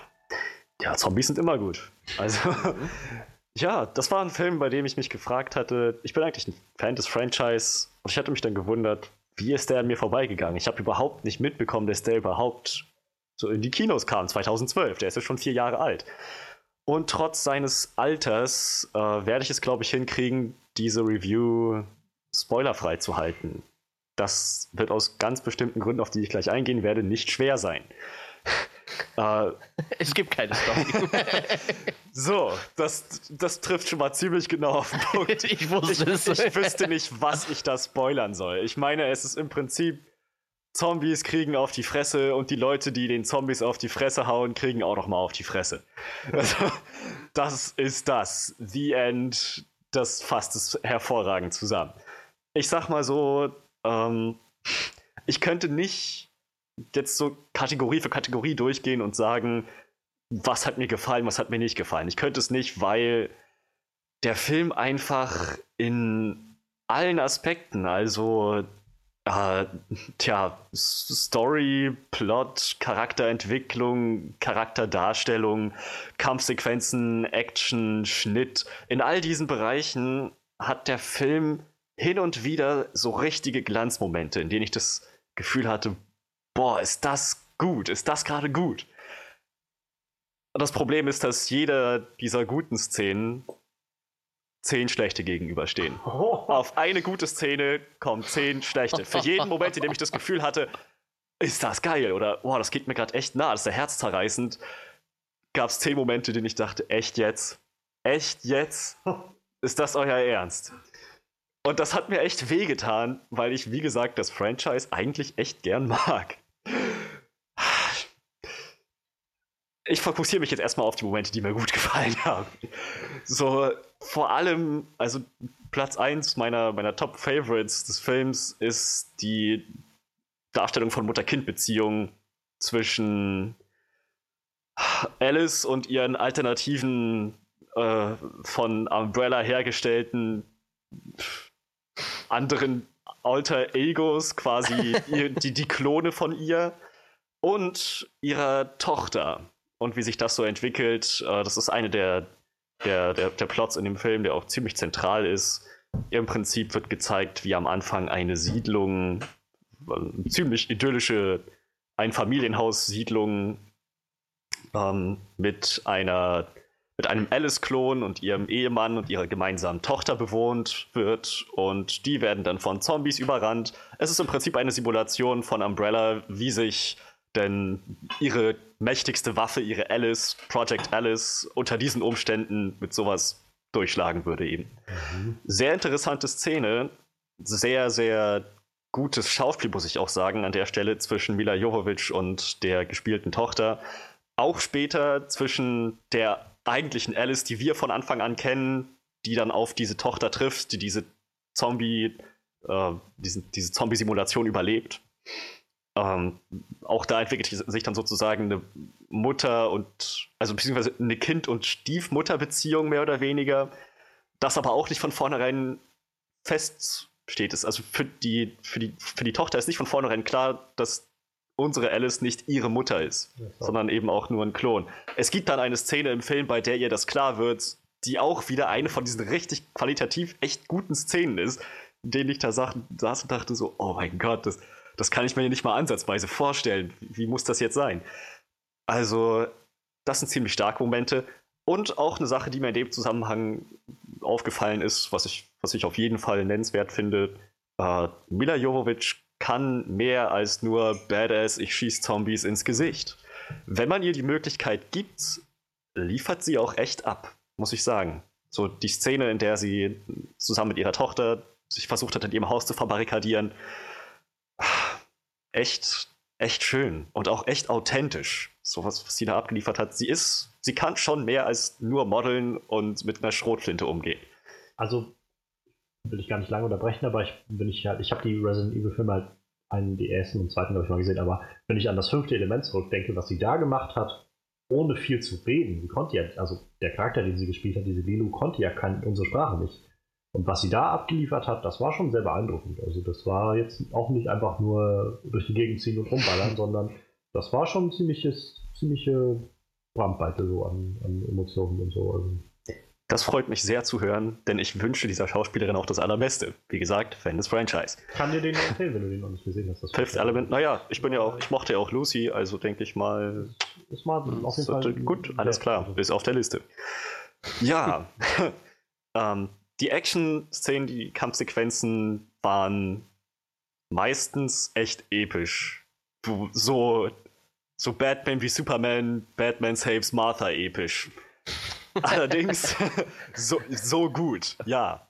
Allerdings nur am Anfang. In der zweiten Hälfte des Films, aus irgendeinem Grund, ich weiß nicht, was da hinterm Set passiert ist, hat sich jemand gedacht, wisst ihr, was diese Kampfsequenzen noch besser macht? Wenn wir die 90% in Zeitlupe drehen. Slow-Mo. Und das macht's echt kaputt für mich. So, es ist ja, es gibt nur hin und wieder mal so ganz kurze Einschübe, so Bruchteile von Sekunden, die in Echtzeit ablaufen und dann ist man wieder in Slow-Mo. Und das ist echt frustrierend. Ich meine, also ich habe es ja nicht so verfolgt, aber ich meine, gerade der vierte Resident Evil Film und so war doch sehr dafür bekannt, dass er hammergutes 3D und so hatte. Ähm, vielleicht haben sie einfach gesagt, wir wollen das in dem fünften Film so ausreizen, so mit diesen Zeitlupen 3D im Kino und so. Und sie haben es ein bisschen übertrieben. Es wäre schön gewesen, wenn wir Echtzeit-Kampf-Action gehabt hätten, mit den coolsten Moves in Slow-Mo. So ungefähr. Ja. Es war so ziemlich genau das krasse Gegenteil. Alles in Slow-Mo, nur die lahmsten Moves in Echtzeit. Tja. Das ist langweilig, das müssen wir schneller machen. Ja, genau, so, so ungefähr. Äh, fand ich ziemlich schade, denn die Kampfsequenzen waren echt gut äh, choreografiert. Die Monster, die Zombies, sah alles ziemlich fett aus. Muss ich dem Film lassen. Ähm, was mich allerdings dann wieder rausgeschmissen hat, wieder eine der Sachen, die dem gegenübersteht, ist, dass es alles extrem cheesy ist. Es sind so viele One-Liner drin. I'll be coming for you. Good luck with that. Und es sind auch genau diese Momente, in denen ich merke, ja, man kann Mila Jovovich eben Szenen geben, in denen sie eine emotionale Bandbreite abdeckt. Oder One-Liner, in denen sie einfach nur so eine Mine verzieht und so, good luck with that. So, das, wo man denkt, oh, ist das gerade cheesy, das ist so völlig over the top. Das, meine Güte, das könnte man sich in so einer in, in so einer Resident Evil Spoof-Verfilmung irgendwie vorstellen. Ja. So, so ungefähr, solche, solche, solche Dimensionen hat das angenommen. Es wirkte halt echt ziemlich, ziemlich künstlich und aufgesetzt. Dabei hat aber nicht ähm, Alice und auch nicht Jill Valentine, die in diesem Film eine mind-controlled ähm, Husk von der, der Red Queen spielt, ähm, auch sie hat nicht die, den Gipfel des, des künstlichen, aufgesetzten Actings dargestellt, sondern Wesker, der Lieblingsvillain aus allen Resident Evil-Filmen. Der Typ mit der Sonnenbrille, wo du gerade so schön meintest, ähm, Manuel, der halt aussieht, als wäre er irgendwie aus dem Matrix-Universum rausgerissen und müsste jetzt irgendwie versuchen, in der Resident Evil-Welt zu überleben. Genau, ja. Äh, er, ich, egal was ich von ihm gesehen habe, es war einfach nur furchtbar. Alles, was er abgeliefert hat, war so eine Highschool-Drama-Darstellung, völlig overacted, kom komplett einfach übertrieben und künstlich. Ich habe ihm gar nichts abgekauft, einfach gar nichts. Ich habe mir, ich habe nur gesehen, der Typ, der den spielt, wie hieß er nochmal gleich? Sean Roberts. Sean Roberts dachte sich, ich habe eine Sonnenbrille, ich habe eine Lederjacke und ich habe eine Schrotflinte. Daraus machen wir was. Das ist doch. Ah, cool. Fuck yeah, genau. Mehr brauche ich gar nicht. Und das. Äh, tja, es wirkt halt ziemlich billig, muss ich leider sagen. Auch Jill Valentine, die ja noch in den ersten Filmen ziemlich, ziemlich die Show gestohlen hat, fast schon. Also auch ein sehr beliebter Charakter war. Jetzt ist sie quasi ein gedankengesteuerter Roboter. Und die Red Queen, die im ersten Teil noch so diese coole künstliche Intelligenz war, die so überhaupt keine Limits kennt. Ähm, und diese, diese, diesen, diesen wunderschönen Satz abgeliefert hat, You are all going to die down here, was ja so, so Kult geworden ja, ist irgendwie ja. für das Franchise. Auch sie ist irgendwie so, so langweilig geworden, so vorhersehbar in jeder Hinsicht. Und, was ich noch dazu sagen muss, sie konnten es sich einfach nicht verkneifen, Sie haben sich gedacht, was hat die Red Queen im ersten Film noch so cool gemacht? Dieser Satz, der war doch echt einprägsam. Den schmeißen wir noch irgendwie rein. Irgendwie quetschen wir den da rein. Völlig egal, ob das in den Kontext passt oder nicht. Es ist nämlich tatsächlich so, dass sie dann auf einem Monitor erscheint, sagt Project Alice, ähm, du hast jetzt die und die Möglichkeiten, dich zu ergeben, oder, oder ich werde dich töten lassen. Und sie hat nur mit Alice gesprochen bis zu diesem Zeitpunkt. Im Raum ist noch ein Wesker quasi zugeschaltet. Und ich habe vergessen, wie der Supporting Character heißt. Eine asiatische ähm, äh, Actionheldin, jedenfalls. Und das ist quasi gleich das nächste, was sie sagt. Sie sagt erstmal, du musst dich ergeben. Das ist, das ist deine einzige Option. Und dann der nächste Satz, nachdem Alice sagt, das wird nicht passieren, sagt sie einfach so, You are all going to die down here. Zu den zwei anwesenden Personen, von der sie bisher auch nur eine angesprochen hat. Und ich glaube, ich glaube, das ist der Originalton vom ersten Film.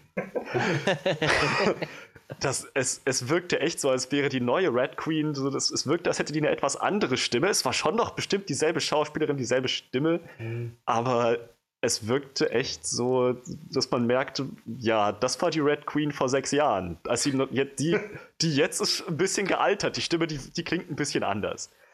Und es gab halt auch Szenen, in denen ich ähnlich dachte, dass ich, ich hoffe, ich, ich, ich vergucke mich jetzt hier gerade. Ich hoffe, das kommt mir jetzt nur so vor. Aber in einigen der Actionsequenzen war, glaube ich, bin mir ziemlich sicher, eins zu eins derselbe Shot mehrfach einfach benutzt worden. Derselbe Shot von demselben Typen, der aus der Deckung heraus schießt. Immer auf die gleiche Weise, mit dem gleichen Gesichtsausdruck, mit, der, mit, mit derselben Anzahl an Schüssen, mit derselben äh, Körperhaltung, halt immer wieder exakt dasselbe. Da dachte ich so, wa warum? Hätten sie das nicht einfach weglassen können? Den ich irgendwie zweimal weniger aus der Deckung schießen lassen können? Meine Fresse.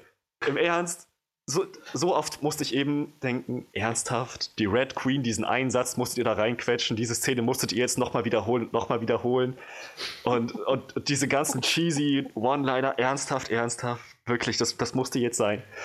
Um vielleicht noch was abschließend Gutes über den Film zu sagen, es gab eine kleine Lost Reunion zwischen der Schauspielerin, die ähm, Sekunde, der Name fällt mir gleich ein, Anna Lucia gespielt hat und dem Schauspieler, der Kimi gespielt hat. Der Typ, der dann zu dem Strike-Team gehört, der letzten Endes Benjamin Linus Tochter als Geisel nimmt. Eine sehr dramatische Szene. Die beiden sind wieder dabei. Und das muss irgendwie ganz cool gewesen sein, wenn sie sich so ein Set gesehen haben, ein paar Lost-Anekdoten ausgetauscht haben. ich glaube, sie heißt, ich weiß nicht, wie sie mit Nachnamen, Ramirez oder so. Ich, Cortez, ich weiß es nicht mehr genau. Also hier ist jedenfalls. Die äh, Schauspielerin. Die Schauspielerin, ja. Michelle Rodriguez. Rodriguez, ja. genau. Rodriguez, ja. Ja, ja, ja genau. Rain gespielt.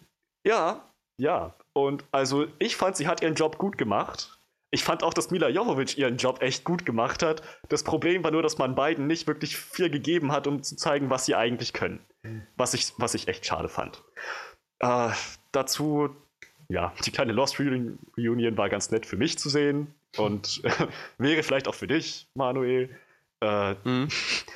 Die, so, so ein paar Science-Fiction-Elemente und äh, so ein bisschen, ähm, sag ich mal, mehr oder weniger Gesellschaftskritik, dys dystopische Zukunft ist noch mit drin, mit der ganzen Umbrella Corporation und mit, denen, mit deren Machenschaften, wo ich auch manchmal dachte, wow, das macht mir gerade echt, das ist das, damit fühle ich mich gerade echt unwohl.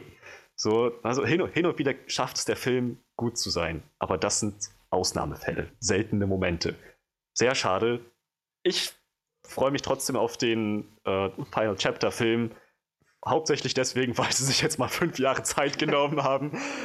Irgendwas müssen sie sich dabei gedacht haben, dass das so lange dauert, dass sie vielleicht einen Plan hatten mit dem Ganzen. Ähm, also, es hat zum einen so lange gedauert, weil ähm, Mila Jovovich schwanger war. Ach, Mensch. Also, sie können ja trotzdem noch gut am Drehbuch weitergearbeitet haben und vielleicht war das so geplant. Aber sie war auf jeden Fall schwanger und das war ein Grund, warum sie das, glaube ich, also ein bisschen äh, länger hingezogen haben hoffen wir, dass sie in dem Moment, wo Mila ihre Schwangerschaft angekündigt hat, sich gesagt haben, wisst ihr was, wir nutzen diese neun Monate jetzt, um das Skript ordentlich auszuarbeiten. Das ist jetzt exzessives Scriptwriting. Das wäre schön, wenn die das gemacht hätten. Wird sich dann zeigen. Ich aber muss sonst hätten wir wieder so einen Scheißfilm gemacht. Aber jetzt haben wir tatsächlich ja auch mal die Möglichkeit, einen besseren Film zu machen. Was lernen wir daraus? Unsere Hauptdarstellerinnen müssen öfter schwanger werden. Jill. Tja. Trotzdem muss ich sagen, obwohl ich den Film wirklich nicht gut fand, ich würde ihm etwa 4 von 10 geben. Und auch nur, weil ich so ein Friend des, Fan Friend des Franchise, weil ich so ein Fan des Franchise bin. Trotzdem muss ich sagen, für Fans des Franchise würde ich ihn immer noch empfehlen, ihn zu schauen. Es ist halt nach wie vor ziemlich coole Action, die an einigen Stellen ein bisschen versaut wurde, aber auch nur ein bisschen. Trotzdem kriegen noch unheimlich aussehende Monster-Zombies noch richtig hammermäßig eins auf die Fresse. Und das ist, das liefert der Film halt immer noch ab. Und da ist wieder Umbrella dabei und so ein bisschen Sci-Fi, viel Action. Ich kann nicht sagen, dass ich bereut habe, ihn zu sehen. Das nicht. In dem Sinne, für Fans des Franchise empfehle ich ihn. Ich, also ich rate mal nach deiner, ähm, nach deiner Einschätzung irgendwie für dich mit der schwächste Film aus dem Franchise. Ja, definitiv. Das habe ich mir beim letzten schon gedacht, also bei Afterlife. Und äh, aber da du jetzt gesagt hast, als Fan des Franchise muss man den gesehen haben. Ah. Oh, eine Sache noch. Der allerbeste Aspekt des Films, neben der schönen Mutter-Tochter-Beziehung und Mila Jovovichs Acting an der Stelle, der Soundtrack. Der Soundtrack ist so hammermäßig cool. Jedes Mal, so, ich meine, bei, bei, bei jeder Szene, jedes Mal, wenn irgendwie ein neuer Teil des Soundtracks kam, dachte ich, wow, das ist dieser Soundtrack, zu dem gehört eigentlich ein viel besserer Film. Aber auch, auch das definitiv hörenswert. Ich, hoff, ich hoffe, sie behalten dieses Resident Evil-Thema, das sie jetzt da so okay. drin verarbeitet haben. Hoffentlich behalten die das bei. Das ist nämlich echt, echt cool und bringt auch irgendwie den Charakter wieder. So, so, so, so ein Gefühl von cool, Action, episch, aber auch irgendwas stimmt da nicht. Irgendwas ist da eklig und merkwürdig. So echt, echt super eingefangen. Also der Soundtrack ist brillant. Ich bin echt gespannt, wenn wir im Januar halt bei Resident Evil Final Chapter sind, weil ich halt, wie gesagt, eins und zwei, glaube ich, gesehen habe. Und das ist auch schon Jahre her. und seitdem halt eigentlich immer nur, also vor allem höre, dass es halt so Guilty Pleasure-Material ist. So. Ja. Sagen kann irgendwie, oh, ist jetzt, ich habe jetzt gerade nicht viel zu tun, jetzt habe ich mal Bock mehr anzusehen, wie halt unheimliche Monster-Zombies zerfleischt werden. Und ja, ich, also ich bin echt gespannt, was, wie, man, wie ich danach so drüber denken werde. Äh, ein letztes noch, Sean Roberts, der Typ, der den Wesker, Wesker ja. spielt, hat auch bei X-Men 2000 mitgespielt. Ach, Er war Rogues Boyfriend. Wow. der ist einen weiten Weg gekommen. Die haben ihm eine, eine Sonnenbrille gegeben und gesagt, mach mal. Ja. So viel dazu. Dann äh, auch danke Frederik. Sehr gerne. Ähm, zwar kein Walking Dead, aber trotzdem, glaube ich, eine schöne Einschätzung von Zombies. War eine nette Abwechslung, mal zu sehen, wie Zombies verlieren. Ja, oder wo es halt vielleicht auch zentral um Zombies geht. Und darum, dass, naja. Ja. Nun gut. An dieser Stelle machen wir mal wieder einen äh, gedanklichen Cut und schreiten einfach mal weiter zu unserem letzten und großen Thema, und zwar unserer Review von Deepwater Horizon. Der Film hat Mark Wahlberg in der Hauptrolle, äh, Kurt Russell, Supporting Character, ähm, Kate Hudson fällt mir noch ein, als bekannte Schauspielerin und den, den Jungen aus, äh, aus Hunger, äh, hier aus Maze Runner. Den sie überfahren haben. Ähm, ja, ich glaube, der ist das. Ja, das ist ja auch. ähm, das sind jetzt die bekannten Schauspieler, die mir irgendwie hängen geblieben sind. Achso, und John Malkovich natürlich jetzt, der, der böse äh, BP-Mann. Ja, mir sind noch ein paar mehr sogar hängen geblieben, so, die man so irgendwie aus Also kleineren ich, Filmen ja, kennt. ich kannte halt auch noch ein, zwei. Ich kannte diesen einen Typen, der da äh, in, äh, im Kontrollraum da gearbeitet hat, aus My Name is Earl aus der Serie. Da er Das ist, glaube ich, auch derselbe Typ, gespielt. der bei Super die Hauptrolle gespielt hat, kann das sein? Das kann, kann sein, super habe ich nicht gesehen, aber kann gut sein. Ich meine, das war Ähm, der. Ja, also es gab so ein paar bekannte Gesichter auf jeden Fall in Ja. dem Film. Hm. Ähm, ja, wir, äh, wie gesagt, äh, der Film, auch Biopic kann man wahrscheinlich nicht sagen, aber es basierend auf wahren Begebenheiten, um halt die Katastrophe im Golf von Mexiko auf der Ölplattform, boah, Insel darf man ja glaube ich nicht sagen, nachdem was ich jetzt gesehen habe, es ist ja keine Insel, äh, auf der Ölplattform äh, Deepwater Horizon, wo es ähm, ja unter der Leitung von BP dann diesen, dieses verheerende Unglück gab. Elf Menschen sind gestorben und naja, un unfassbar viele Liter Öl sind in den Golf von Mexiko geströmt. Das ist 2011? 10, 11, irgendwie so. Ja, komm, so um den Dreh. Auf jeden Fall große Katastrophe damals gewesen und ich, man hört es wahrscheinlich nicht mehr, aber ich kann mir aber noch vorstellen, dass auch das jetzt noch irgendwelche Folgen mit sich zieht. So, ich glaube, so viele Millionen Liter Öl werden nicht einfach mal irgendwie so innerhalb von zwei Jahren alles so, oh, alles wieder gut. Aber ähm, man hat sich dazu entschieden, einen Film drüber zu machen, wie das alles passiert ist und was da passiert ist. Und es ist natürlich fragwürdig, wie viel davon real wirklich so passiert ist, aber trotzdem haben wir so ein bisschen, äh, glaube ich, einen Einblick da rein bekommen. Aber bevor wir in unsere Review direkt reinstarten, wollen wir erstmal fragen, was haben wir denn erwartet von dem Film? Und ich fange mal bei dir an, Frederik. Was hast du erwartet von Deepwater Horizon? Tja, nach dem Trailer und nach dem, was ich bisher so von Mark Wahlberg gesehen habe, hatte ich erwartet, dass das so ein Film wird in Kat Katastrophenfilm irgendwie, ne? lokal beschränkt auf diese Ölplattform. Und er ist ein mehr oder weniger dazugeschriebener Charakter, den es in der wahren Begebenheit nicht gab, der Doch. jetzt da auf der Ölplattform. Natürlich. Ja, Wir sind bei den Erwartungen gerade. ich hatte Ach so. erwartet, dass Ach so, er, ah, ich wollte gerade sagen. Hä? Was? Da, ich, gut, ich, um das nochmal in aller Deutlichkeit zu sagen, jetzt ist mir bewusst, dass dieser Charakter, der existiert hat, ja, dass der auch immer noch am Leben ist und Ich so war, ich, weiter. ich war gerade total verwirrt, sag was? Ich hatte erwartet, dass er es nicht wäre. Dass Okay, er, gut, dass Mark ja. Wahlbergs Charakter Okay. halt dazugeschrieben ist als der, der Protagonist, der über die brennende Ölplattform rennt und ein Leben nach dem anderen rettet. Der Hero. So mehr oder weniger. Was nicht schlecht sein muss. Ich hatte mich irgendwie auch, auch, auch darauf gefreut, so halt mehr oder weniger, keine Ahnung, der Feuerwehrmann, der als einziger in die Flammen stürmt, während alle stürmt, während alle anderen rausrennen. Ja. So, so ein bisschen halt in die Richtung. Ähm, abgesehen davon, abgesehen von Action und Rettung vor Explosionen, habe ich echt nicht viel erwartet. Ich hatte mich vor allem gefreut, Mark Wahlberg vielleicht mal wieder in einem Film zu sehen, der wenigstens halbwegs gut ist, in dem er auch als Schauspieler ein bisschen zeigen kann, was er kann. Das waren so ungefähr meine Erwartungen. Ja, wie äh, sah das denn bei dir aus, Manuel? Ich, ich muss es ganz ehrlich sagen, ich weiß gar nicht, ob ich überhaupt einen Trailer zu dem Film mir angeguckt habe. Ich habe nur gelesen, Deep, Deepwater Horizon, äh, der Name schwirrte mir auch irgendwie noch so im Hinterkopf. Ich hätte es jetzt vielleicht nicht mehr direkt mit dieser Ölkatastrophe äh, in Verbindung gebracht, aber irgendwo hatte ich den Namen auf jeden Fall noch hängen. Ähm, dann habe ich gesehen, wer die Hauptrolle spielt, und dann dachte ich mir, na, Marky Mark als äh, im ernsten Drama.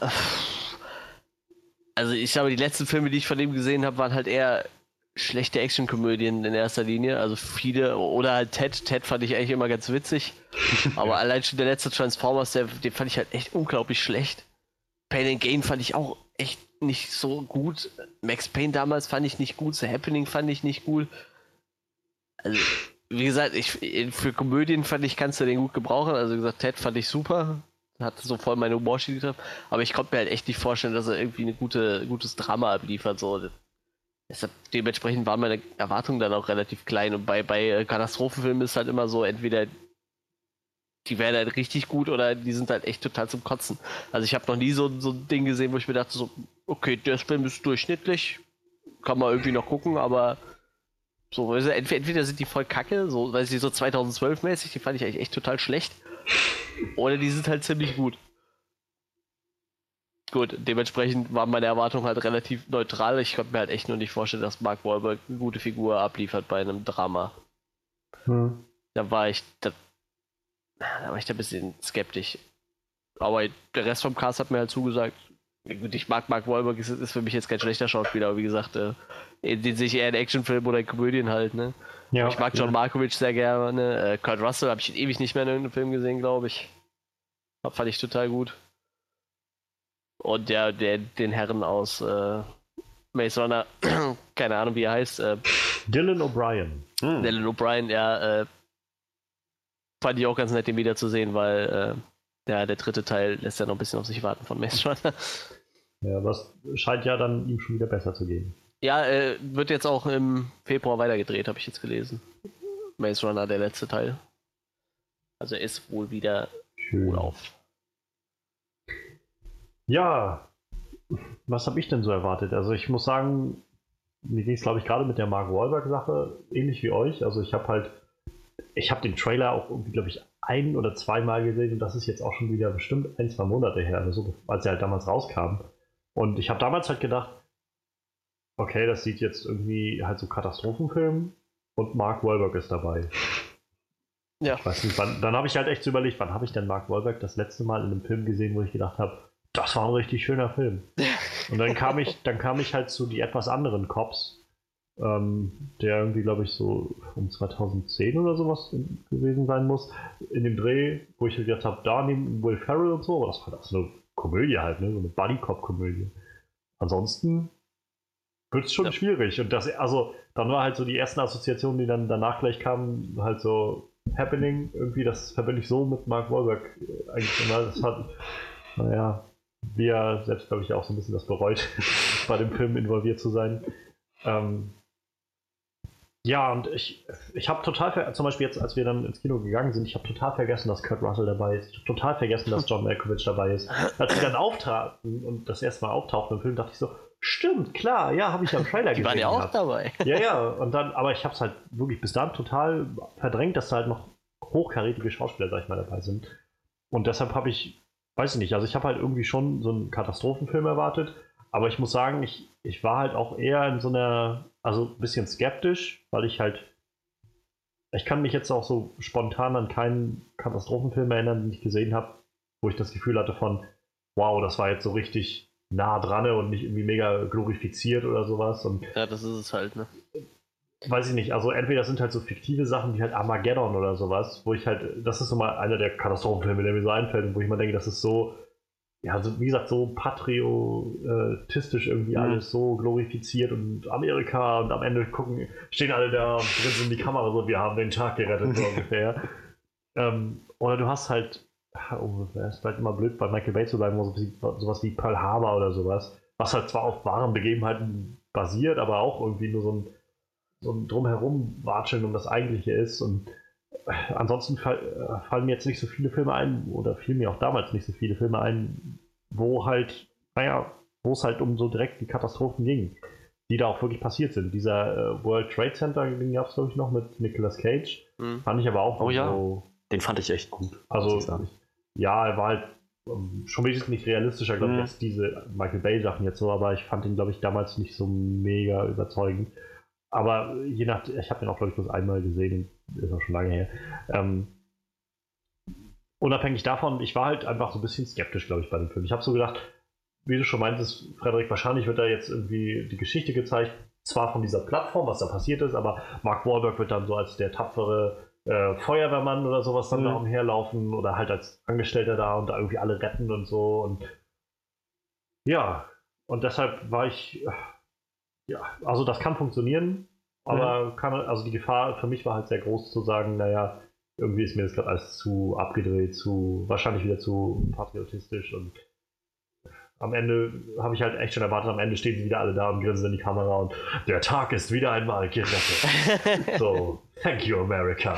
Das wird schwer, aber auch wir werden diese Aufgabe meistern oder so. Und, und das war, glaube ich, so die Erwartung, die ich daran hatte. Und um vielleicht dann jetzt schon mal ein Stück weiter zu gehen, ich bin unglaublich positiv überrascht gewesen, dass ich Ja. nur widerlegt wurde in meinen Erwartungen. Geht mir ähnlich. Sehr, über, Mhm. äh, sehr widerlegt wurde. Also ähm, ja, lasst uns mal starten. Was hat uns, was hat uns gut gefallen an dem Film? Ich Also, muss auch noch gerade was, äh, ich sag mal, was Themenüberschneidendes sagen. Also, das wäre jetzt auch ein Film gewesen, den hätte ich wahrscheinlich, wenn wir den Podcast nicht machen würden, Mhm. hätte ich ihn mir wahrscheinlich nicht angeguckt, aber das ist auch einer von den. Filmen, wo, wo ich dann froh bin, dass wir den Podcast machen, weil ich mir dann den Film angucken muss. Ja. Also, also Habe ich halt halt, auch gedacht. Ich, ich wäre wahrscheinlich sonst nicht reingegangen. Ich hätte halt gedacht, auch so irgendwie interessant so, bestimmt ganz nett, aber nicht wert, dass ich dafür ins Kino gehe. Aber ja, waren jetzt doch drin und haben ihn halt gesehen. Ja, genau. äh, das sich- halt. das gelohnt. war halt wirklich, wirklich gut. Also ja, was hat uns denn gut gefallen an Deepwater Horizon? Ähm, Manuel, ich gebe mal an dich ab als erstes. Ja, da können wir eigentlich direkt mal das aufgreifen, was wir eben schon gesagt haben, was viele als Erwartung hatten, ähm, dass halt Mark Wahlberg so als der Retter der Menschheit dargestellt wird, sage ich jetzt mal ganz übertrieben. Und ich fand, so war es überhaupt nicht. Okay, er ist halt nachher, natürlich, äh, hat sich schon zweimal mehr oder weniger geopfert, aber für mich waren halt so Leute wie Kurt Russell, ich weiß gar nicht, wie sein Charakter heißt. Ich Mr. Jimmy. Ja, aber äh, für mich war zum Beispiel sein Charakter eher so, so ein tragischer Held, wie er dann, er, ich meine, er war ja nach, nach der Explosion richtig hinüber. Er hat auf einem Auge gar nichts mehr gesehen. Ja. Es war ja zugeschwollen, äh, hatte, du weißt, den Fuß kaputt, konnte ja kaum noch laufen. Und er war ja der, der gesagt hat, und die, die meinten ja auch los, du musst ins Rettungsboot. Er sagt, ich will nicht ins Rettungsboot, ich muss auf die Brücke, wir müssen das Rohr abkoppeln, ich muss die Leute hier retten.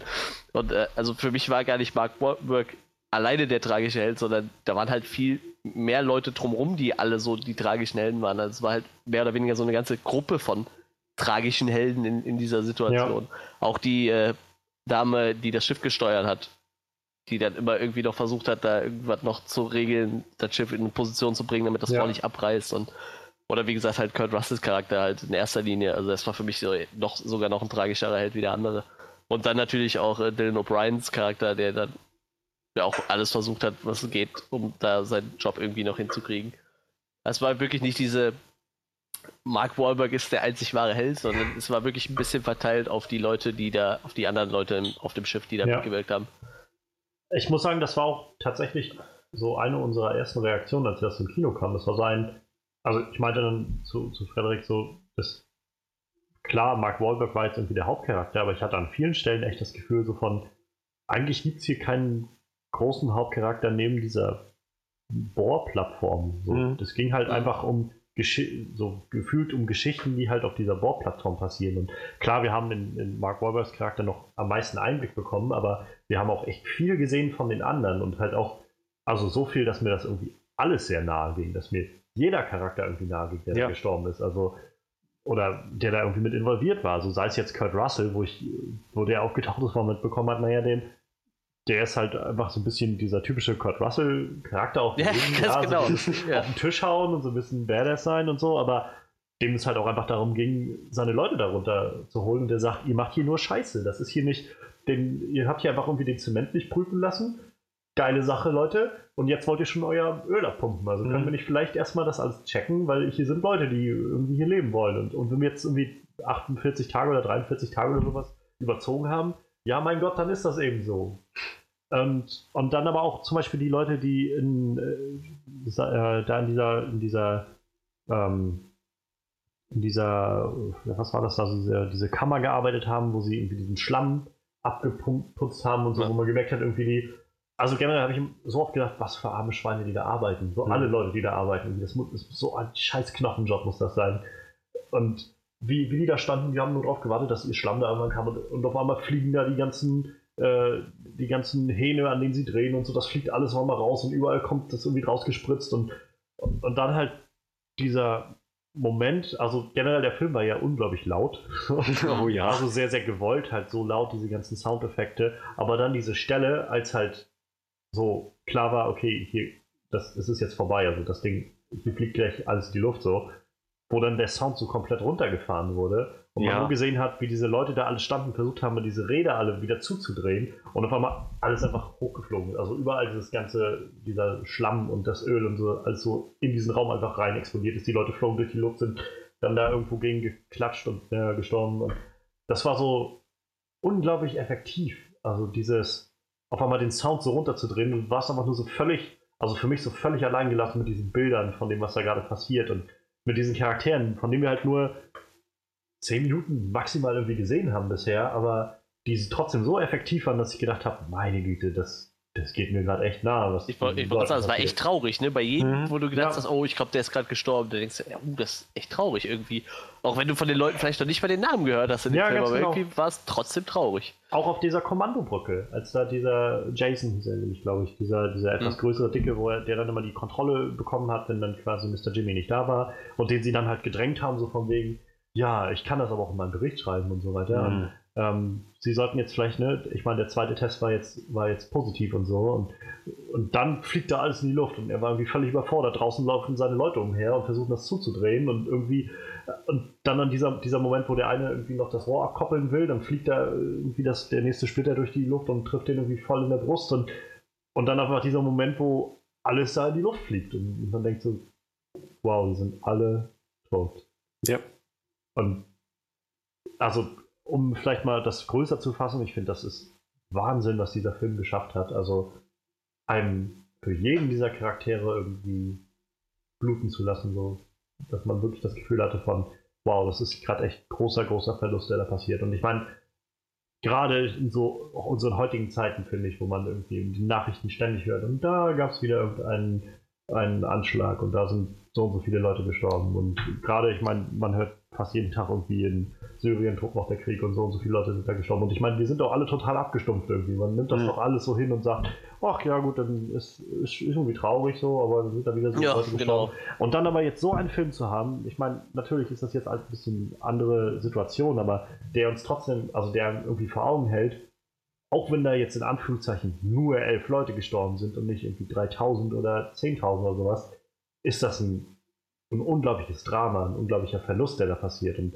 und jeder dieser Leute, die da waren, hatten irgendwie Menschen, die denen was bedeutet haben. Also auch am Schluss diese Szene, wo äh, Mark Wahlberg in diesen, also wo sie dann runter waren und er dann in dieses Hotel reinkam und diese beiden Eltern da auf der Suche nach ihrem Sohn waren und der Vater da noch völlig ausgerastet ist und so. Ich gedacht, das ist schon übertrieben, aber eigentlich wahrscheinlich wird er so reagieren. Und ich habe überlegt, mein Vater würde wahrscheinlich ganz genauso reagieren, Hm.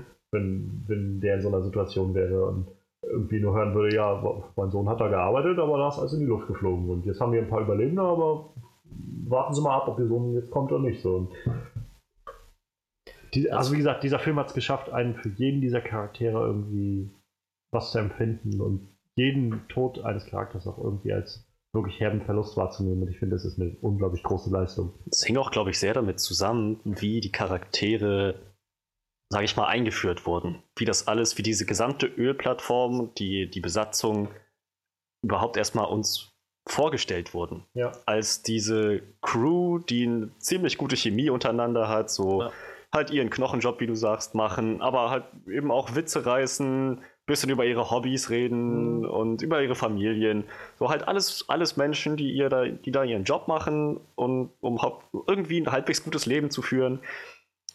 Jeder aus einem anderen Hintergrund, jeder mit anderen Geschichten, so mehr oder weniger, aber es waren halt nicht irgendwie Fabrikarbeiter XY 12, 13, sondern es war der und der Mensch, die und Ja. die Person, der diesen Job da voll, vollführt und dann eben auch auf unterschiedliche Weise stirbt. Wir haben, ich fand, wir haben gerade genug von diesen Leuten gesehen, die gestorben sind, dass wir dann dachten, oh, äh, das war jetzt gerade nicht so egal.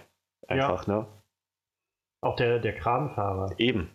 als der da mitten in diesem Feuer, Feuersturm da irgendwie wieder hochgekraxelt ist, weil er gesagt hat, wenn ich da jetzt nicht gleich auf meinen Kran gehe und das Ding irgendwie ein bisschen anziehe, sterben hier alle, die hier gerade auf dem Boot warten. Mhm. Und also ich meine, klar gab es dann irgendwo vielleicht noch die Hoffnung, dass er wieder runterkommt, aber das brachte schon den Eindruck, als ob er ganz genau weiß, dass er nicht wirklich große Chancen hat, wieder von da oben runterzukommen. Hm. Und das ist halt gerade solche, solche Themen irgendwie so mit, mit Leuten, die sich dann irgendwie so heroisch selbst opfern und so. Das hat man halt schon sehr, sehr oft gesehen und ich finde, das kann auch sehr, sehr schnell ins Klischee wechseln. Ja. Ähm, aber das hatten die halt, fand ich, gar nicht. Und, ähm, und auch gerade, wo du meintest, Manuel, mit dem, ähm, mit äh, Kurt Russells Charakter und wie er dann nochmal da auf die Brücke wollte und, und auch Mark Wahlbergs Charakter, der dann an ein, zwei Stellen sich so ein bisschen geopfert hat und dann nochmal irgendwo rein ist und so. Das fand ich, kam nie so überzogen rüber, dass ich gedacht habe, oh, jetzt ist er hier ne, der, der scheinende Held oder so. Das ist einfach nur Ja. ein Typ, der sagt, irgendjemand muss hier was machen so und, und alle anderen sind gerade verletzt. Ich bin der Einzige, der hier noch irgendwie einigermaßen gerade reden kann. Ich, ich, okay, ich werde jetzt einfach los. Und, Hm. und das fand ich halt wirklich, wirklich glaubwürdig einfach alles dargestellt. Das war das, was mir, glaube ich, Ja, es wirkt auch so, als wäre jeder zu jeder Zeit einfach bereit, alles zu tun, um seine Kollegen zu retten irgendwie, ne? Meine, Ja. klar, dann, dann sagt zwar Mark Wahlberg gerade, gut, war ja auch irgendwie vorhersehbar, weil der Hauptcharakter ist, okay, ich gehe jetzt dahin und versuche den Notstromaggregat anzumachen. Aber ich hatte zu keiner Zeit das Gefühl, dass die anderen gesagt hätten, nee, ich mach das nicht so. Die wirkten Hm. alle so, als hätten die gesagt, okay, ich würde es auch versuchen. Selbst halt Kurt Russells Charakter, der echt äh, mehr oder weniger schon fertig war zu der Zeit. Ich glaube, wenn es keiner gemacht hätte, hätte, hätte, also so vom Gefühl her hätte ich gedacht, sein Charakter hätte es auch noch gemacht, hätte es wenigstens noch versucht halt, ne? Auch wenn er genau weiß, er kommt vielleicht gar nicht Ja. mehr bis da hinten hin, weil er einfach zu schwach dafür ist. auch dieser, dieser Moment, wo, ähm, wo Mark Wahlbergs Charakter, der Mike dieser, ähm, wo er wieder zu Bewusstsein gekommen ist, nachdem da alles in die Luft geflogen ist, der Mhm. dann langsam rausgeht und da findet er doch diesen einen Typen, der da verletzt vor seiner Tür liegt irgendwie. Ja. Und dann schleppt er den noch nach draußen und dann stehen da doch schon die ganzen Leute und der eine ist dann auch völlig so, ey, gib die wieder hin und so. Weil Mhm. Also ich fand das auch so eine schöne Lösung irgendwie, statt da jetzt so ein, so ein für so einen Actionfilm klischeehafte Lösung, wie das eben einer auf die Fresse haut oder sowas, sondern einfach so ein, hey, hey, hör mir zu, ich weiß, es ist alles gerade echt einfach Wahnsinn und Terror und so, aber hör mir zu, dieser Mann ist schwer verletzt, wir müssen ihn hier runterkriegen, verstehst du das so?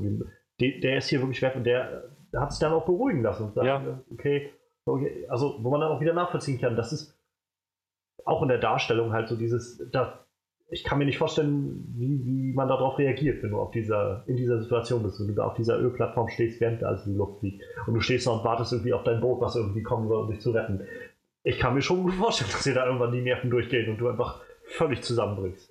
Aber auch ziemlich gut eingeführt, so diese, diese, diese kleine Wendung, dass er eben nicht der eine Arschloch-Mitarbeiter ist, den sowieso keiner leiden kann, der jetzt erstmal hier auf, nee, Mhm. ich mach hier, ich Ja. folge den, den Regeln, das Boot ist voll, ihr wartet jetzt hier, sondern er hat einfach auch bloß mehr oder weniger versucht, auf irgendeine Weise die Kontrolle zu behalten. Ja, Ne? Ziemlich, ziemlich gut gelöst und eben auch, wie du gerade meintest, im Angesicht dieser, dieser unglaublichen Gewalt, die da abging. Also, ich meine, das, das wäre noch ein Punkt, der mir ganz besonders gut gefallen hat, so die, die Szenerie. ja. Unglaublich, also einmal natürlich die Ölplattform, als die dann, als da das komplette Chaos ausgebrochen ist. Ich hatte wirklich immer das Gefühl, man braucht verdammt starke Nerven, um von dieser brennenden Hölle nicht einfach direkt runter ins Wasser zu springen, Ja. was ja einige gemacht haben. ja. Ne? Das, da gehört schon, allein dafür, da gehört schon was zu. Ne? du bist eben umgeben von diesem Chaos und Stichflammen. Das, echt, jedes Mal, wenn ich so einen Shot gesehen habe, dachte ich, so in etwa stelle ich mir die Hölle vor. Ja. Und so, ich kann mir nicht mal ansatzweise vorstellen, wie sich die Leute auf der Plattform gefühlt haben müssen. Ja. Auch die, jetzt wo ich von Bildgewalt spreche, ähm, ich fand die, die Shots am Anfang von der, äh, von dem, von dem von dem Bohrkopf, von dem Bohrer, ja. Bohrrohr, wie man das auch immer nennt, mhm. halt. Äh, Am Meeresgrund das. Genau, ja, halt das Ding, mit dem das Öl hochgepumpt wird, der, der Bohrer. Die Shots von dem, wie sich der Meeresboden um den Bohrer herum verhält, wie es im Innern des Bohrers aussieht, was da so passiert.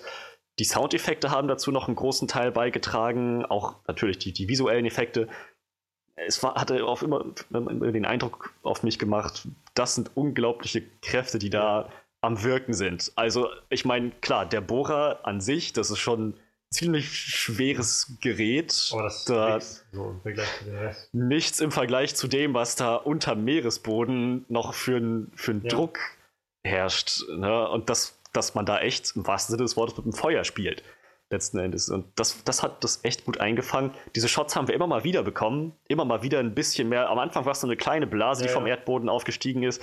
Mit der entsprechenden Musik dazu hatte ich aber schon den Eindruck, oh. Oh das, gedacht, es, es, hat echt äh, Gefahr ausgedrückt, ne? Genau, ja, das also sehr, sehr viel Spannung. Halt die Soundeffekte, die Musik, das, das Bild. Es war nur eine Luftblase, aber ja. so wie es dargestellt war, echt extrem effektiv. Und jedes Mal so ein bisschen mehr, jedes Mal ein bisschen mehr Druck, der da sich entlädt im Meeresboden, irgendwann so eine gigantische Druckwelle, die ein paar hundert Meter zur Seite aus, ausschießt. Also, ich habe echt so. Das, das war ja dann schon der Moment, in dem alles in die Luft geflogen ist. Aber bis dahin, jedes Mal, wenn wir den Bohrer gesehen haben, den Meeresboden gesehen haben, dachte ich, oh mein Gott, das wird ja immer schlimmer. Jeden Moment geht's hoch. Das hat für mich, für mich persönlich hat das die Spannung erhöht, was ja. ich sehr gut fand. Ja, also ich, ähm, um vielleicht nochmal auf die Darstellung zurückzukommen, also auch bevor das Feuer ausgebrochen ist, fand ich schon dieses zu sehen, wie, also diese, dieser erste Stoß, der irgendwie kam, wo sie ja dann noch ihre Ringdichtung irgendwie hatten und dann erstmal ein bisschen weniger wurde und wo man dann so, da war ich dann erst so ein bisschen, was, okay, haben sie es jetzt irgendwie gebändigt oder so, mhm. aber also es war halt auch, wo ich gedacht habe, ich weiß natürlich, was passiert ist über der Titanic, man weiß, dass das Ding sinkt. Ja. Äh, Spoiler. Aber, ähm, 20 Aber Jahre. es war halt der Moment, wo ich gedacht habe, irgendwie, okay, jetzt, jetzt ist doch irgendwie alles gut, oder? und dann flog halt ja so völlig alles durch die Luft da. Und dann war ja dann irgendwann der Moment, wo auch diese zweite Ringdichtung ja einfach so nicht mal mehr schließen konnte und ja. einfach nur noch völlig durch die Gegend geflogen ist. Und dann hat man im Prinzip gesehen, wie dieser gesamte Bordturm so einfach nur so wie so ein Springbrunnen ja. aus allen Seiten das raus. Und da war ich schon das erste Mal so, dass ich mir echt so an den Kopf fassen musste und so gedacht habe, heilige Scheiße, ey. dieses, dieses Ding ist jetzt echt nicht klein. Mhm. Und diese Massen an, an Wasser und an Schlamm und Öl und alles, was da gerade durch die Gegend fliegt und, und mittendrin irgendwie ein paar Leute und naja, und dann spätestens als dann irgendwie auch dieses, wir haben hier Gasalarm, weil dann irgendwie das Gas dann da reingezogen wurde, was dann halt durch das Öl kam, ne? mhm. das dann in die äh, Belüftungssysteme reingezogen wurde und dann die Maschinen natürlich irgendwie auch liefen und liefen und liefen und liefen und das irgendwann heiß wurde und dann dieser Moment, als es dann und dann einfach so diese gesamte Plattform einmal so explodiert ist. Da habe ich, also ich habe, glaube ich, wenn ich jetzt so das Jahr zurückdenke, so zwei, drei Momente gehabt im Kino, wo ich mir echt so gedacht habe, heilige Scheiße, ist das gerade einfach so einfach vom Visuellen so völlig umwerfend und, und also so gigantisch irgendwie. Und das erste, was mir jetzt einfällt, ist halt die Szene aus Star Trek Beyond, wo irgendwie diese mit dem, mit dem Song irgendwie dann diese ganze andere Alien-Truppe dann in die Luft fliegt. Aber das, das also sowas habe ich noch nicht gesehen, so dieser Moment, wie diese gesamte Plattform in die Luft geflogen ist. Und so wie es halt auch dargestellt war und eingeführt war, dass ich dann auch gedacht habe, also nicht einfach, oh, geil, fliegt was in die Luft. So ja. Michael Bay-mäßig, ich fühle mich auch immer echt ein bisschen schlecht, das immer so als Beispiel aufzubringen, aber ähm, sondern dass ich halt echt gedacht habe, heilige Scheiße, ist das gerade schlimm. So richtig, richtig schlimm. Und sicherlich ist das nur ein Film, aber das wird ähnlich gewesen sein, auch als das Ding wirklich in die Luft geflogen mhm. ist. Und, oh. und also, ja, und dann im Nachhinein halt alles, was man darauf gesehen hat, dieses, diese ganze Feuersbrunst, was überall hat es gebrannt, das Wasser hat gebrannt und Und da habe ich halt auch immer so gedacht, ja, das ist ja schön und gut, dass die jetzt nicht im Feuer stehen, aber diese Hitze, die da auf dem ganzen Ding sein Mhm. ist, also das ist ja jetzt nicht so, dass du irgendwie, das ist nur so irgendwie im Bereich von 5 cm um das Feuer heiß ist, sondern da brennt ja einfach alles, so hunderte Meter hoch. Und da, das muss einfach, da müssen ja, keine Ahnung, 80, 90 Grad oder sowas die ganze Zeit gewesen sein, wenn nicht noch mehr. Und die Leute waren jetzt auch nicht gerade wenig bekleidet so und heilige Scheiße. Also ich, wie gesagt, der Film hat mich an so vielen Stellen immer wieder in ein Gefühl getrieben von so völliger Ohnmacht und so, so, ja, diesen, ja, Ohnmacht von Naturgewalt. Ich glaube, das, das, also in Anführungszeichen Naturgewalt ist natürlich als irgendwo Menschen geschaffen, aber das Feuer kann halt dann doch keine kontrollieren. Ja, genau. Äh, Ähm, was man vielleicht auch mal noch erwähnen sollte, war, äh, wo wir eben alle noch so skeptisch bei Mark Wahlberg waren. Also Oh ja. richtig gecatcht, also wirklich richtig gecatcht hat er mich wirklich erst in der allerletzten Szene, die wir eben schon mal erwähnt haben, also das mit dem, mit dem Vater, der nach seinem Sohn fragt und wo er dann zusammenklappt im Badezimmer. Da ist Das mir dann erst so so- gewusst geworden, wo ich so dachte, meine Fresse, der kann also auch noch was anderes. Das war sehr intensiv, ja. Das Ja. war nicht nur, also nicht nur eine grandiose schauspielerische Leistung, fand ich. Ich fand, das hat so viel vom Film nochmal zusammengefasst. Also Ja. nämlich so auf den Punkt gebracht, worum es hier nämlich gerade geht. Irgendwie, dass es halt einfach eine unfassbare Tragödie ist. Und dass es nicht ist am Schluss, wir haben es alle überlebt und der Ja. Tag ist gerettet, sondern diese Leute werden ein Leben lang damit zu kämpfen haben, mit dem, was Ja. sie da erlebt haben, die, die überhaupt überlebt haben. Mhm. Ähm, also ich, es gab bisher, glaube ich, erst zwei oder drei Momente, wo ich wirklich während eines äh, Films oder einer Serie oder sowas, also irgendwas auf der Leinwand, wirklich äh, weinen musste. Aber das hat gerade, also diese Szene hat echt ziemlich dran gekratzt, also bei mir jedenfalls, weil ich dieser Moment, wie er da weinend auf dem Boden lag, wo, wo, ich, wo man einfach so mitbekommen hat, dieser Mann ist einfach total gebrochen gerade. Der, der kann, verarbeitet jetzt erst eigentlich, was er alles da Mhm. erlebt hat. Ähm, und dann, wie seine Frau reinkam und, und bei ihm saß und lag und dann auf einmal noch die Tochter angerannt kam Mhm. und er, er Ja, sich an seine Tochter angestützt hat, das ging mir echt unfassbar nahe. Also, das war ich, wo ich gedacht habe, gleich, gleich geht's los, aber ich meine, es ging dann noch ging dann wieder und der Film war ja dann auch vorbei, aber Respekt, also einfach nur Respekt vor dieser schauspielerischen Leistung, aber auch der Inszenation. Sie haben Inszenierung, echt eingefangen, dass sowas nicht spurlos an einem vorbeigeht. Ich Ja. meine, klar, er war so halt der, der Typ, der handlungsbereit war im Film, der bereit war, was zu tun, der bereit war, Menschen zu helfen. Aber dann, diese letzte Szene hat mich dann nochmal irgendwie daran erinnert, der hat wahrscheinlich bloß alles irgendwie runtergeschluckt und unterdrückt, verdrängt, bis er von der Plattform runter ist, bis er in Sicherheit ist. Ja. Erstmal überleben, alles andere danach. Und dann kam das hoch Ja, und Ja. dann ist er halt, das, klar, das hinterlässt Spuren. die Leute, die gestorben sind, alle seine Bekannten und Freunde, die er da auf dem Schiff hatte. noch so eine Szene, die ich sehr, aus, sehr intensiv fand, auch wenn, auch wenn ich bezweifle, dass das so tatsächlich in der Realität gewesen ist, beim eigentlichen Vorfall, aber die Szene an sich war sehr, sehr aussagekräftig, auch als äh, Mr. Jimmy die Liste der Mitarbeiter vorgelesen Oh ja. hat, um zu sehen, je, jeder, der hier anwesend ist, äh, meldet sich bitte Ja. mit Wort. Die ersten drei Namen, hier Sir, hier Sir, Ja. hier Sir, und dann so einfach sechs Stille. Namen am Stück, Stille. So gar nichts. Ja. Da dachte ich, Mann, Mann, das, das ist wirklich, das sind Menschenleben halt Ja. gewesen, Individuen. Ja, und ähm, um vielleicht irgendwie auf diese Intensität nochmal zu sprechen zu kommen, da gab es auch so einige Szenen. Also ich meine, ich, wie gesagt, ich habe irgendwie keinen Spaziergang erwartet mit diesem Film. Aber da waren echt einige Szenen, die waren für mich schon hart an der Grenze. so mit, also ich bin generell so ein Mensch, dem das immer schwerfällt, wenn ich dann sehe, wie Leute verletzt sind oder sowas. Und weil ich mir dann immer irgendwie gleich so vorstelle, wie das wohl sein muss. Und aber also sowohl die Szene, als, als Mr. Jimmy da in, aufgewacht ist, nachdem er da durch sein Badezimmer ge äh, geschossen wurde, nackt, oder halt auch die Szene mit dem Arbeiter, dessen Bein gebrochen war. Mhm. Das waren so Szenen, wo ich, also unter anderem, das waren so Szenen, wo ich saß und dachte so, heilige- oh Gott, das, das ist ja, als ob mir jemand irgendwie einen Fingernagel ausreißt gerade oder so. Das ist so richtig, richtig unangenehm. Genau das, was es auch sein soll, aber heilige Scheiße. Gebrochen ist eine sanfte Umschreibung. Das Bein, das war ein offener Bruch, der noch irgendwie mit einem Stahlträger verhakt war. Oh Gott. Und dann halt, wie sie erstmal dann irgendwie noch, noch ein paar Versuche hatten, den da irgendwie rauszuziehen und dann hat es Mhm. immer noch nicht funktioniert und dann irgendwann einfach, okay, das wird jetzt verdammt wehtun. So. Aber wir müssen das jetzt irgendwie, und dann diesen Knochen wieder so einfach so rausge ja, wieder rausgebrochen hat irgendwie aus dieser Stellung. Und, Ah, aber halt auch das mit Mr. Jimmy, das war auch echt so, wo er aufgewacht ist.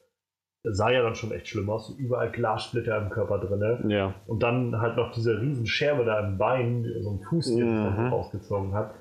Und dann halt irgendwie, okay, ich muss hier weg, Hose und Jacke über den nackten Körper, Ja. wo die ganzen Scherben drin sind. Und das, das drückt sich jetzt alles noch in sein, oh Gott, oh Gott, oh Gott. Und das war halt echt schon, also das hat halt nochmal so diesen Horror, finde ich, unterstrichen, den, der da passiert, einfach auf diesem, in dieser Katastrophe. Also das ist, ob das jetzt natürlich alles so passiert ist, weiß ich nicht, keine Ahnung.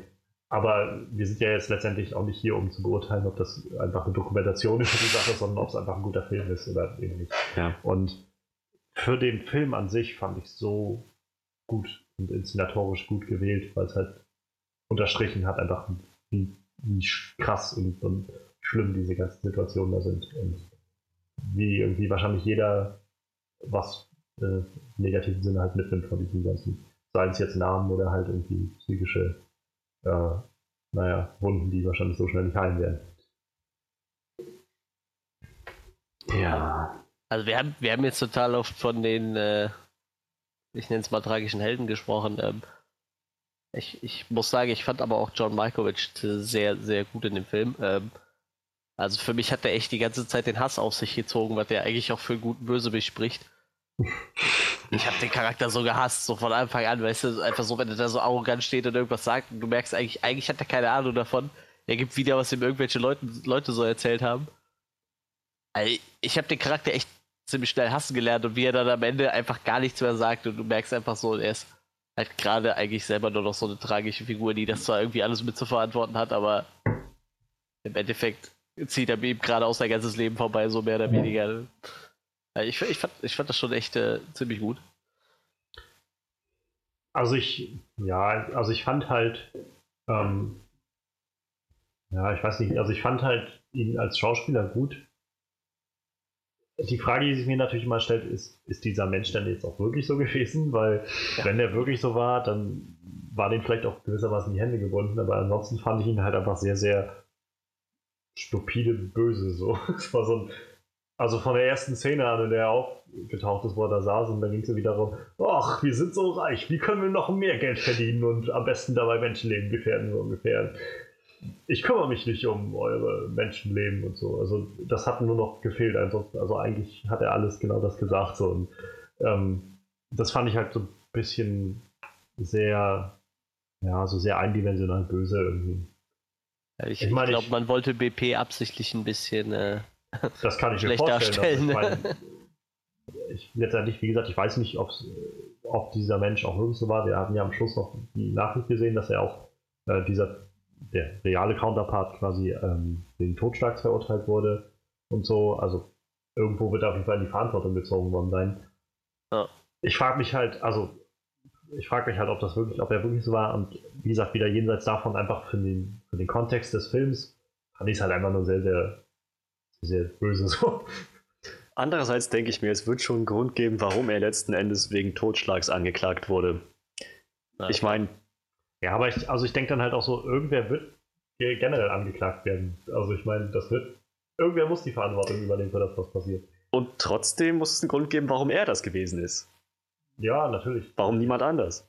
Ja, aber es sagt halt, also ich, ich, ich meine nur, wir haben halt nicht viel von dem gesehen, außer ah, ich bin einfach nur auf mein Geschäft fixiert und mir sind die Menschenleben hier so egal von diesen Leuten. So. Sie hätten es vielleicht ein bisschen anders darstellen können in die Richtung, ähm, das Geld ist wichtig, das Business, die, der Profit ist der einzige Grund, warum wir das hier alles machen. Und so hoch ist das Risiko ja nicht, ne? dass er einfach das Risiko Ja. unterschätzt. Jetzt haben sie es so dargestellt, als ob er das Risiko kannte und gesagt hat, das interessiert mich ein Scheiß. Ja, eben. Und ich meine, wir hatten halt, um vielleicht seinen Charakter zu bilden, halt nur eine Szene und das war halt die, wo er dann nochmal zu Ma äh, Mark, würde ich gerade sagen, zu Mike gegangen ist und halt Hey, Mark. Bei, ihm, bei ihm saß, wo ich halt auch gedacht habe, irgendwie wirkt das gerade ein bisschen willkürlich, wie er da einfach zu ihm hingeht und äh, Naja, aber auch das war ja irgendwie nur diese, dieser Hintergrund wieder, um zu sagen, ja, du hattest, sie hatten gesagt, dass da einige Sachen kaputt sind in, in dem ganzen Ding hier. Ja. Ja, wir sind, von, wir sind halt vom BP und wir müssen uns halt Sorgen um unsere Investitionen machen. So. Das war halt irgendwie alles, was ich raus mitgenommen habe aus seinem, hm. seinem Wechsel da zwischen ihm und, und Mike. Deshalb, ja. Also ich, ich fand es halt nicht mega schlimm oder schlecht oder so. Es war halt einfach nur ein bisschen vorhersehbar böse. So. Hätte man vielleicht ein bisschen anders machen können, aber war jetzt halt, wie gesagt, auch nicht so. Ich war halt ganz froh, dass er halt nicht wie wahrscheinlich das in einem typischen Actionfilm gewesen wäre, dass er halt einfach der Böse schlechthin gewesen wäre und der Endboss so ungefähr, der dann noch irgendwie so eine Story-Arc bekommt, wo er dann versucht, noch irgendwie zwei, drei Leute umzubringen auf dem Weg, die irgendwie belasten wollen oder sowas und er dann einfach irgendwann die dann ins Feuer schubst oder keine Ahnung was, nur weil sie halt versuchen, nur weil sie sagen, irgendwie, sie werden dafür vor Gericht landen. Ja, ja. Das gab es jetzt nicht. Und äh, vielmehr wurde einfach gezeigt, dass er relativ feige war. Er ist dann sofort auch abgehauen, als dann, oder war dann auch natürlich ja. auch völlig überlastet mit der Situation, aber ist dann auch weg und naja, wahrscheinlich, wie du schon sagst, Manuel wird jetzt auch irgendwie mit sich selbst kämpfen müssen. Dann so, diese letzte Szene habe ich jedenfalls mal so gedeutet, wie er dann da so still stand, während er dann die Namen vorgelesen hat von denen, die halt nicht mehr da waren. Ähm, dass der jetzt halt auch irgendwo das mit sich vereinbaren muss. Letztendlich war er halt einfach, naja, also im Kontext des Films fand ich ihn halt einfach mehr wie so ein Plot-Device halt. Ne? War halt böse, damit da was schon passiert. Hm. Also was ich weiß, äh, also ich habe mich jetzt die, die, seit gestern noch ein bisschen informiert über das wahre Unglück, also dass sein Charakter also wohl in Wirklichkeit auch diese Crew weggeschickt hat, die eigentlich den Zement testen sollten. Also es war wohl wirklich. Ja, ich so. meine, dass das passiert ist, kann ich mir schon vorstellen. Ja, das, wohl auf seinen Mist gewachsen und dass er äh, wohl auch mehrere Tests veranlasst hat, um den Druck zu prüfen mit unterschiedlichen Mitteln, sodass er irgendwo bei Null rauskommt halt. Ne? Da gab es wohl wirklich schon Probleme beim, beim Druckmessen von, von der Bohrung und äh, das wurde dann mehr oder weniger unter den Teppich fallen ja. gelassen, weil man dann irgendwie einen Weg gefunden hat, dass es dann doch funktioniert. Ich glaube, das war auch der Grund, warum er dann letztendlich wegen Totschlags angeklagt wurde und trotzdem freigesprochen wurde. Tja. Ähm, ich hatte jetzt ja schon mal so ein, zwei kleine Sachen angesprochen, die mir jetzt nicht so gefallen haben. Habt ihr denn noch was, was euch nicht so gefallen hat an dem Film? Ja, also erstmal, wie gesagt, ich mochte, wie die Bohr-Plattform, die Ölplattform eingeführt wurde, so als Ganzes, also die Crew, auch die Abläufe, wie das da funktioniert. Und natürlich auch die ganzen technischen Mängel, die es da gab. Also ich habe schon ziemlich guten Eindruck bekommen von, funktioniert ja so gut wie gar nichts auf dieser Plattform. Ne? ich fand es dann eigentlich einem gewissen Punkt ein bisschen zu viel fast schon, muss man sagen. Natürlich ist jetzt noch der Computer kaputt und ach, er sagt es wieder, dass noch was kaputt ist. naja, aber ich, ich glaube nicht, dass sie das komplett aus der Luft gegriffen haben. Nein, das glaube ich auch nicht. Aber es war halt, es kam mir ein bisschen so zu ins Gesicht gedrückt manchmal. Also gerade zum Schluss so ein bisschen zu sehr. Weißt du, so die, er konnte ja kaum um eine Ecke gehen und mit wem reden. So von wegen, und was machst du? Ach, ich muss irgendwie meine Arbeit, mein Protokoll anders schreiben, weil meine Lampe geht hier gerade nicht. Und dann geht er um die nächste Ecke und irgendwie sagt der nächste, ja, weil hier ist die, äh, meine Klimaanlage ist kaputt. Merkst du das so ungefähr? Dann ja. hätte ich vielleicht lieber nur irgendwie zwei Szenen davon gesehen und dann die Szene, wo er dann nachher einfach sagt, okay, wo soll ich anfangen, was ist hier kaputt und hat er erzählt dann mhm. mal durch. Statt halt noch fünf Leute zu sehen, die alle sagen, ah, oh, ja, hier ist irgendwie alles kaputt. Etwas weniger wäre vielleicht gut gewesen. Ich fand es trotzdem gut, dass sie es überhaupt gemacht ja, haben. Natürlich, so. Natürlich. Ähm, dann, genau, um auf das einzugehen, was mir nicht ganz so gut gefallen hat. Ich habe mich ein bisschen verloren am Anfang, vor allem so in der Eingangsszene, als die ganze Mannschaft auf der Insel, auf der Bohrplattform ankommt und auch äh, die, das, das Schiff, was da mehr oder weniger unplanmäßig mhm. liegt, mhm. ne, der Frachter. Die haben da eine ganze Menge äh, Fachbegriffe um sich geworfen, oh, glaube ich, und viele so Abläufe, wie die auf einer Plattform wohl üblich sind. Ne? Mhm. Aber das wirkte auf mich so sehr dicht. Und jetzt passiert das. Und jetzt hat der Lande- und Startgenehmigung. Und jetzt muss der hier einlenken, schickt zwei Lotsen da hoch. Äh, der, der Frachter muss sich in der und der Abwarteposition halten. Und da dachte ich, okay, das ist bestimmt alles komplett akkurat und super recherchiert. Aber was bringt mir das? Ich habe jetzt total den Überblick verloren, was passiert hier eigentlich ja. gerade. So, ich meine, klar, ich habe mitbekommen, der Helikopter landet und das Schiff ist irgendwie in einer gewissen Bereitschaftshaltung oder so. Äh, und aber dann auch noch im, im, Maschinenraum zu sehen, wo der, wo der Bohrkopf sozusagen gesteuert wird, äh, das, es war halt sehr, sehr viel Fachgesimpel noch ja. an der Stelle mit drin. Das hat dann aufgehört, aber es war halt am Anfang, so als die Plattform vorgestellt wurde, irgendwie ganz schön viel davon. Bisschen zu viel für meinen Geschmack. Vielleicht bin ich aber auch einfach zu unterbelichtet in Sachen Ölbohrung. ja, das, äh, das kommt davon, wenn man das in der Schule abwählt. ja, 12. Klasse. Nein, ähm, also ich kann das nachvollziehen, mir ging das tatsächlich auch ähnlich. Ich habe so, ich hatte so ein bisschen wie bei Warcraft das Gefühl so von, mhm. bin gerade so ein bisschen überfrachtet und an einem gewissen Punkt habe ich dann durchschaut, was jetzt so passiert, ja. was das sollte. Aber wenn es halt zu Anfang passiert, ist man echt so sehr überladen und ich hatte halt keine Ahnung, was dieser Schlamm da ist und so und warum das alles da ist. Und irgendwann haben sie es dann erklärt, ja, was das ja. ist, aber auch dann nur so einen kleinen Halbsatz ungefähr. Und ja, das war dann so, wo ich gedacht habe, ja, ein bisschen, bisschen weniger hätte gut getan oder vielleicht sich ein bisschen mehr Zeit damit nehmen, damit man es irgendwie erklären kann. Ähm, so generell hatte ich, ähm, wenn ich da vielleicht nochmal anschließen kann, das Gefühl, dass sie halt gerade in so dem ersten Akt irgendwie, wo es um die Exposition ging, da ging es halt viel einfach darum, wir müssen irgendeinen Weg finden, was hier reinzuquetschen. Also ich fand, also es war jetzt nicht weit groß schlimm, es waren nur so Kleinigkeiten, die mir halt aufgefallen sind. Also ähm, halt statt zu zeigen, was jetzt Mark Wahlberg für ein Charakter ist, haben wir halt seinen Charakter eingeführt, in dem seine Tochter einfach ein Referat über ihn gehalten hat. So, ich lese dir nochmal vor, was ich über dich geschrieben habe. So. Und das ist jetzt nicht groß schlimm, es ist halt nur mir kurz aufgefallen, halt so, na, okay, das ist jetzt so wieder so ein bisschen, naja, eine bisschen faule Art und Weise und, und möglichst auch möglichst Zeit, ähm, zeitsparend halt Exposition zu liefern, damit mhm. den Charakter kennenlernen. So. Ähm, sowas ist mir halt noch aufgefallen und ich muss sagen, ähm, wo du vorhin meintest mit den mit diesen Szenen immer, wo wir dann den Bohrer und gesehen haben und am, am Meeresgrund und so, das hat für mich halt, glaube ich, drei, vier Mal, also immer diese drei, vier Szenen hintereinander, wenn das so kam, funktioniert und ab einem gewissen Punkt war ich dann so, so ein bisschen genervt davon oder so, weil ich gedacht habe, ja, lass mich raten, jetzt gehen wir gleich wieder unter Wasser und sehen wieder, wie weil wieder unten eine, eine, kleine Blase kommt oder sowas. Dann, weil ich, also ich, davor habe ich jedes Mal so, oh mein Gott, jetzt ist es Meer. Oh mein Gott, jetzt fliegt es gleich in die Luft. So, und dann ist es nicht in die Luft geflogen. Und dann kam das vierte Mal und äh, jetzt fliegt es immer noch nicht in die Luft. Und jetzt kommt das fünfte Mal, ah, okay, ja, gut. Und äh, dann irgendwann ist es dann auch wirklich in die Luft geflogen.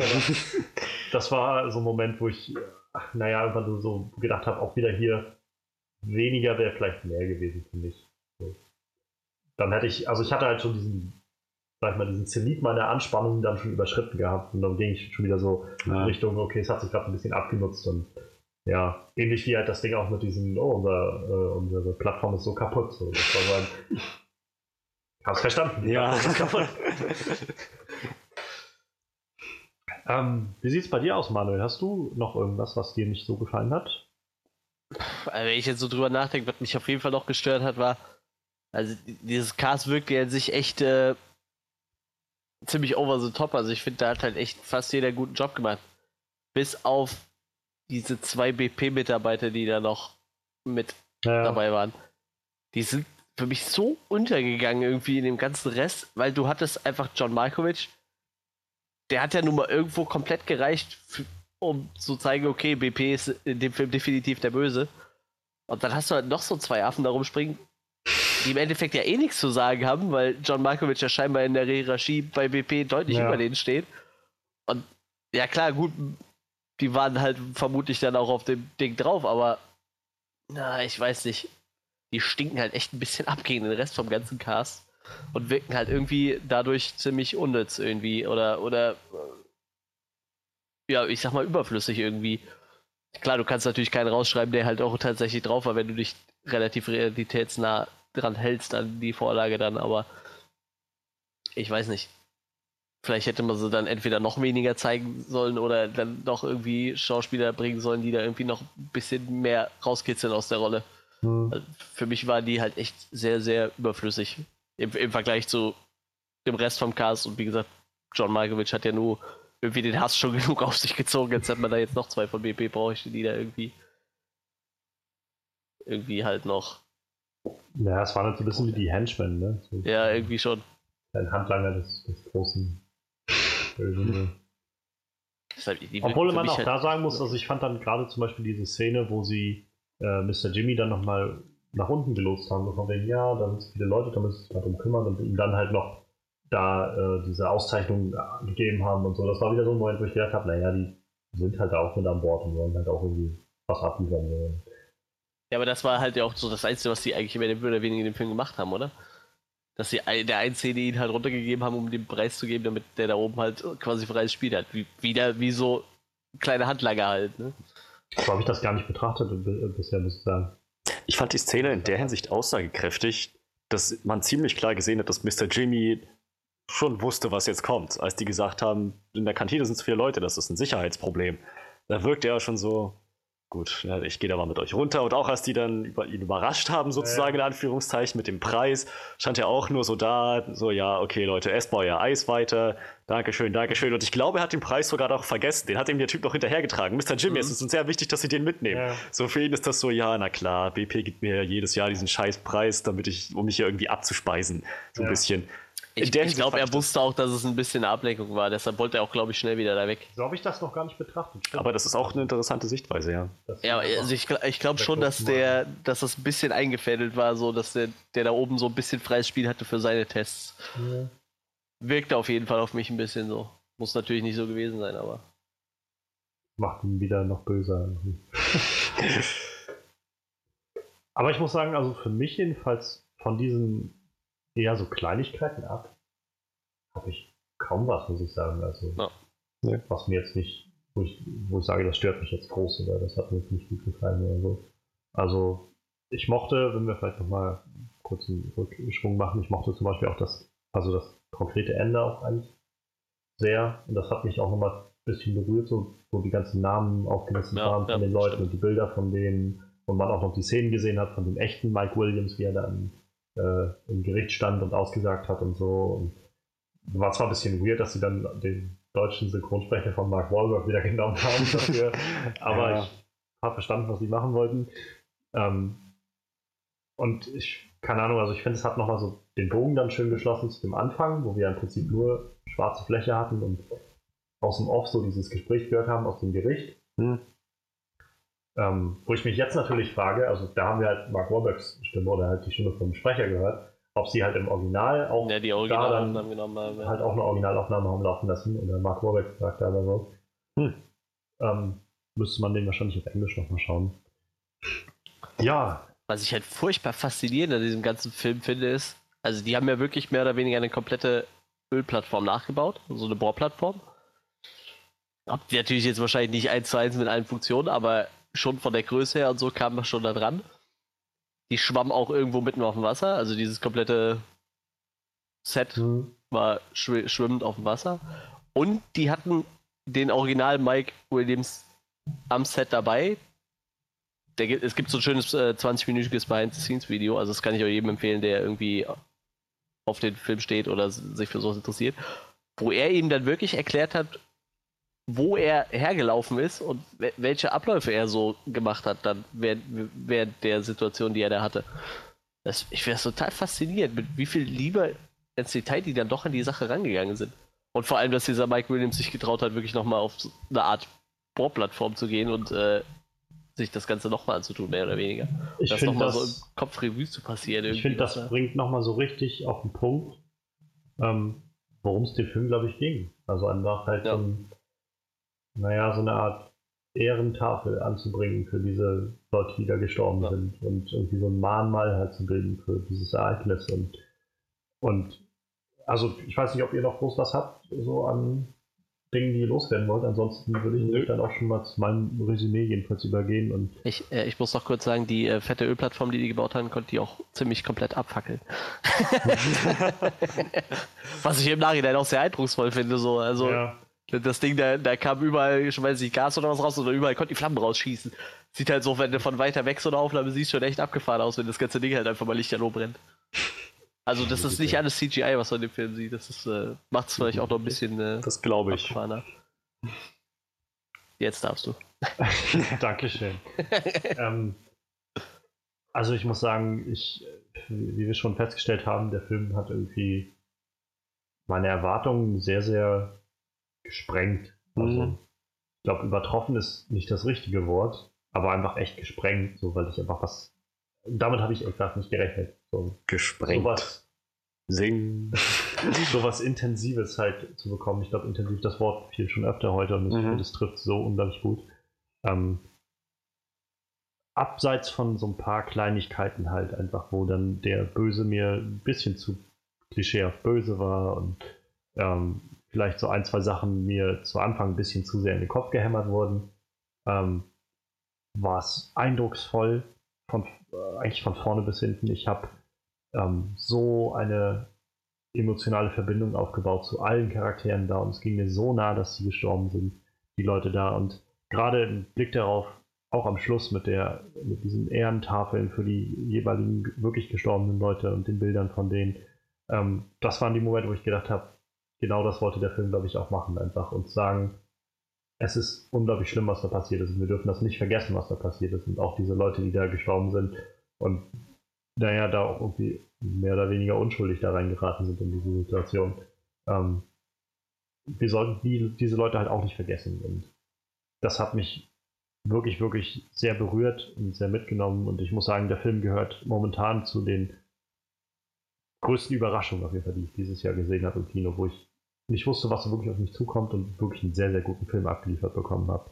Ähm, ich komme da auf 9 von 10 Punkten. Und also auf jeden Fall, ich muss nochmal überlegen, wann, wenn wir dann noch irgendwann unseren Jahresrückblick machen, ähm, werde ich dann nochmal genauer drüber nachdenken, welcher Film mir so als mich am, mir am meisten überrascht hat, aber ich glaube, der gehört auf jeden Fall mit zu den besten Überraschungen dieses Jahr. Tja, also, wie du bereits meintest, auch meine Erwartung hat der Film. Ich bleib bei übertroffen. Aber sehr übertroffen. Also, einmal natürlich, was die Qualität angeht insgesamt und auch was den Inhalt angeht, was die Story angeht, die Ereignisse, Charaktere, die beleuchtet wurden. Was ganz anderes als das, was ich erwartet hatte, aber wahnsinnig gut. Ich bin noch am Überlegen, wie sehr mich die Sachen, die mich gestört haben, eigentlich tatsächlich gestört haben. Ich komme trotzdem zu dem Ergebnis nicht besonders. Also der Film hat, also die, die Elemente, die der Film hervorgehoben hat, waren so gut und die paar kleinen Elemente, die noch irgendwie mehr oder weniger unterstützend oder als Filmmaterial drin waren, sag ich mal, die waren okay. Daher bin ich auch bei 9 von 10. Würde ihn auch auf jeden Fall Oh weiterempfehlen. ja. Ich glaube, der wird auch zu einem der Filme gehören, die ich mir auf DVD hole, wenn der rauskommt. Hm. Was ich da Das- sonst nicht häufig mache. Also Filme, äh, ich bin meistens so Typ, wenn ich einen Film gesehen habe, habe ich ihn gesehen, ganz gut. Aber die Filme, die mir wirklich gut gefallen, die hole ich mir dann doch mal auf DVD. Gut, dann äh, wäre ich noch dran. Ähm, ja, ich sch- schließe mich da an. Also, ich habe ja am Anfang schon gesagt, dass ich nicht wirklich viele Erwartungen an den Film hatte. Bei Katastrophenfilmen ist es halt entweder immer das eine oder das andere Extrem. In dem Fall auch wieder. Aber ein positives Beispiel. Also, der Film hat halt echt alles richtig gemacht. Ähm, Mark Wahlberg hat halt äh, gegen meiner Skepsis halt echt äh, überzeugt und äh, echt wie gesagt, in den letzten Jahren der echt nur mit Actionkomödien oder allgemein mit Komödien oder Blödelfilmen dort oder Transformers, gut, ist wahrscheinlich auch ein Blödelfilm, äh, irgendwie äh, auf sich aufmerksam gemacht und äh, hat echt abgeliefert. So. Also, meine Fresse. Ich habe jetzt auch irgendwo schon gelesen, äh, viele Leute gehen davon aus, er wird für einen Oscar nominiert. Ich, Boah, das habe ich noch nicht gehört, aber äh, also ich habe es sogar schon mehrmals gelesen. Vom Hollywood Reporter zum Beispiel und äh, etc. etc. Ähm, ich, ich bin gespannt. Nominiert vielleicht, gewinnen glaube ich mal, wird er noch nicht. Ähm, Hm, Glaube ich auch nicht. Dafür war er dann doch noch zu sehr Mark Wahlberg. Gerade in so manchen Szenen hat er halt so den Mark Wahlberg raushängen lassen. So das ist auch, glaube ich, nicht so der typische, der typische Academy-Film irgendwie. Hm. Nee, das stimmt schon. Obwohl, na, vielleicht schon, vielleicht schon. Gerade weil du ja schon so dachtest, wegen Denkmal setzen und so, also ich könnte es mir schon vorstellen. Ich gehe davon aus, der wird mit Sicherheit für ein, zwei Sachen nominiert werden, auf jeden Fall. Auch wahrscheinlich für Special Effects, irgendwie sowas, kann ich mir schon vorstellen, dass er da ein paar Sachen bestimmt nominiert wird. Ob der irgendwas gewinnt, weiß ich nicht. Ich Keine gewöhne Ahnung. mich schon mal an die Phrase Academy Award Winner Mark Wahlberg. Ähm, was ich eher gehört habe, um vielleicht nochmal ähm, so einen kleinen Ausblick zu geben, der Regisseur Peter Berg, der jetzt den Film gemacht hat, hat mit Mark Wahlberg noch einen anderen Film gemacht, der auch Anfang nächsten Jahres im Februar rauskommt. Der heißt Patriots Day und basiert auch auf einem wahren Ereignis, nämlich diesen äh, Anschlag beim Boston Marathon Ah, vor ja. drei Okay. Jahren. Ähm, und da spielt Mark Wahlberg halt, glaube ich, einen Polizisten, der das halt alles miterlebt und was da passiert mit den Attentätern und, den, und so weiter. Und dafür habe ich jetzt äh, gelesen gehabt bei, bei Collider jedenfalls, die hatten so als einen ihrer, naja, könnte so von hinten kommen und die äh, Oscars nochmal aufmischen, dass Mark Wahlberg für die Rolle vielleicht nominiert wird. Weil das wohl auch ziemlich gut geworden sein äh, soll. Okay. Ja, äh, warten wir mal ab, ne, was da noch kommt. Ja. Mhm. Sollte, auf jeden Fall sollte man, ich finde, den Regisseur sollte man im Auge behalten. Ich weiß gar nicht, was er sonst vorher noch gemacht hat. Ähm, ich Oh, Battleship, um Gottes Ja, Willen. ja. Das war so, ich gedacht habe. Aber ich glaube, das ist auch so die größte Rübe, die er so drin hat. Ansonsten. Obwohl Lone Survivor, puh, der Lone Survivor ging auch nicht. Den habe ich nicht gesehen. Äh, Hancock, okay, der war noch witzig. Fand ich- Hancock, ich fand. Hancock ist so ein bisschen so ein. Ich finde zwei Drittel von Hancock super. Ja, Und- aber, Das Ende ist dann so ein bisschen. Äh, aber bis dahin ist der echt cool, finde ich. Hm. ja, wie gesagt, Battleship war, ja, ist ja auch egal. Äh, jetzt hat er auf jeden Fall abgeliefert, also kann Ja. man schon sagen. Also der hat, ich, ich glaube, keiner von den Insassen wird den Film gesehen haben, äh, von den Insassen, so heißt das doch gar nicht, von den Mitarbeitern wird den Film gesehen haben und gesagt haben, boah, das ist echt scheiße. So, die werden Ja. wahrscheinlich alle gesagt haben, das bringt's auf den Punkt und das setzt dem Ganzen echt ein schönes Denkmal irgendwie und äh, ja, wie gesagt, mich hat ja auch eigentlich nichts wirklich gestört. Die zwei BP-Mitarbeiter, die waren halt irgendwie so Clowns, aber sonst kann ich an dem Film eigentlich auch nichts groß aussetzen. Ich, ich schließe mich dann auch mal an und gebe dem auch 9 von 10. Für mich, ich habe ja am Anfang schon mal gesagt, äh, das war so ein Film, den hätte ich ohne Podcast nicht angeguckt und das war dann auch so ein Film, wo man dann dankbar dafür ist, dass man wegen dem Ja. Podcast auch mal Filme guckt, die man sonst nicht auf dem Zettel hat. So. Hm. Es war ja eigentlich Fall. auch mehr oder weniger nur so ein Lückenfüller, weil halt nichts anderes da war. Haben wir gesagt, gut, gucken wir halt Deepwater Horizon, Ja, ja, der könnte ja genau. was werden. Und ich habe es echt nicht bereut. Ich muss sagen, auch gerade nachdem ich den jetzt gesehen habe, würde ich sagen, wir sollten Patriots Day nächstes Jahr gucken. Wir sollten es in Erwägung ziehen. ja, mal schauen, was noch Ende Februar sonst noch kommt. Aber ja. Ähm, ich glaube, damit haben wir irgendwie alles gut nochmal zusammengeführt und zusammengefasst. Ähm, wir können, glaube ich, äh, zum, zum Schluss kommen, zum Ende. Wir wollen uns äh, verabschieden. Also für diese Woche. Nächste Woche haben wir schon die 30. Folge. Meine Fresse. Jubiläum. Ähm, wir müssen, also irgendwas müssen wir uns noch ausdenken, glaube ich. Ja. Oder Vielleicht mal wieder wen einladen oder so. Oder keine Ahnung, irgendwas, irgendwas Besonderes müssen wir noch machen für die 30. Episode. Ich meine, wir werden allein schon, das wird eine volle Episode insofern, weil das Mid-Season Final Walking Dead anstehen dürfte. Zusammen mit der Folge, die ich jetzt noch gucken Ja. muss. Ähm, und also wir haben dann Sing halt als, als Film. Ja. Und mal sehen, was sonst noch an den News passiert, so im Großen und Ganzen. Und irgendwas, wenn wir uns noch irgendwas ausdenken, dann wird das schon eine schöne runde Folge, glaube ich, nächste Woche. Ähm, ja, damit man die nicht verpasst, haha, Überleitung, ähm, sollte man den Podcast nämlich abonnieren am besten. Ähm, das kann man entweder tun bei Soundcloud, äh, wo wir das Ganze auch ja, äh, hochladen, aber da findet ihr auch den RSS, RSS-Feed und könnt den in euren, ähm, euren Media Player der Wahl einhauen. Das dürfte funktionieren. Ihr findet den Podcast aber auch bei iTunes und könnt ihn da runterlassen, wenn ihr wollt. Auch da gibt es die Links bei Soundcloud, aber auch auf der Facebook-Seite ähm, Onscreen Review. Da gibt es das alles zu finden. Da gibt es auch noch mehr News und so alle Infos, wenn immer was Neues passiert in Trailern und in Films, Filmen und so weiter. Ähm, und natürlich nicht zu vergessen die Webseite vom Website von unserem guten Manuel. Wir haben ja heute schon gehört von den Space Luchadores. Das sind die spaceluchadores.de, bei denen sind wir auch vertreten. Wenn ich jetzt nichts vergessen habe, wenn, dann war es wahrscheinlich nicht wichtig, sage ich jetzt einfach mal, wir bedanken uns fürs Zuhören und hoffen, dass nächste Woche wieder ein paar Leute dabei sind und sich anhören, ähm, was wir zu sagen haben. Wenn ihr irgendwelche Meinung zu dem habt, was wir uns so verzapfen, dann lasst uns das wissen. Schreibt es in irgendwelche Kommentare oder sendet uns E-Mails, falls ihr irgendwelche E-Mail-Adressen rausfindet oder so. Was auch immer. Wir freuen uns. Wir sind nächste Woche wieder da zur 30. Folge vom Onscreen Podcast. Bis dann.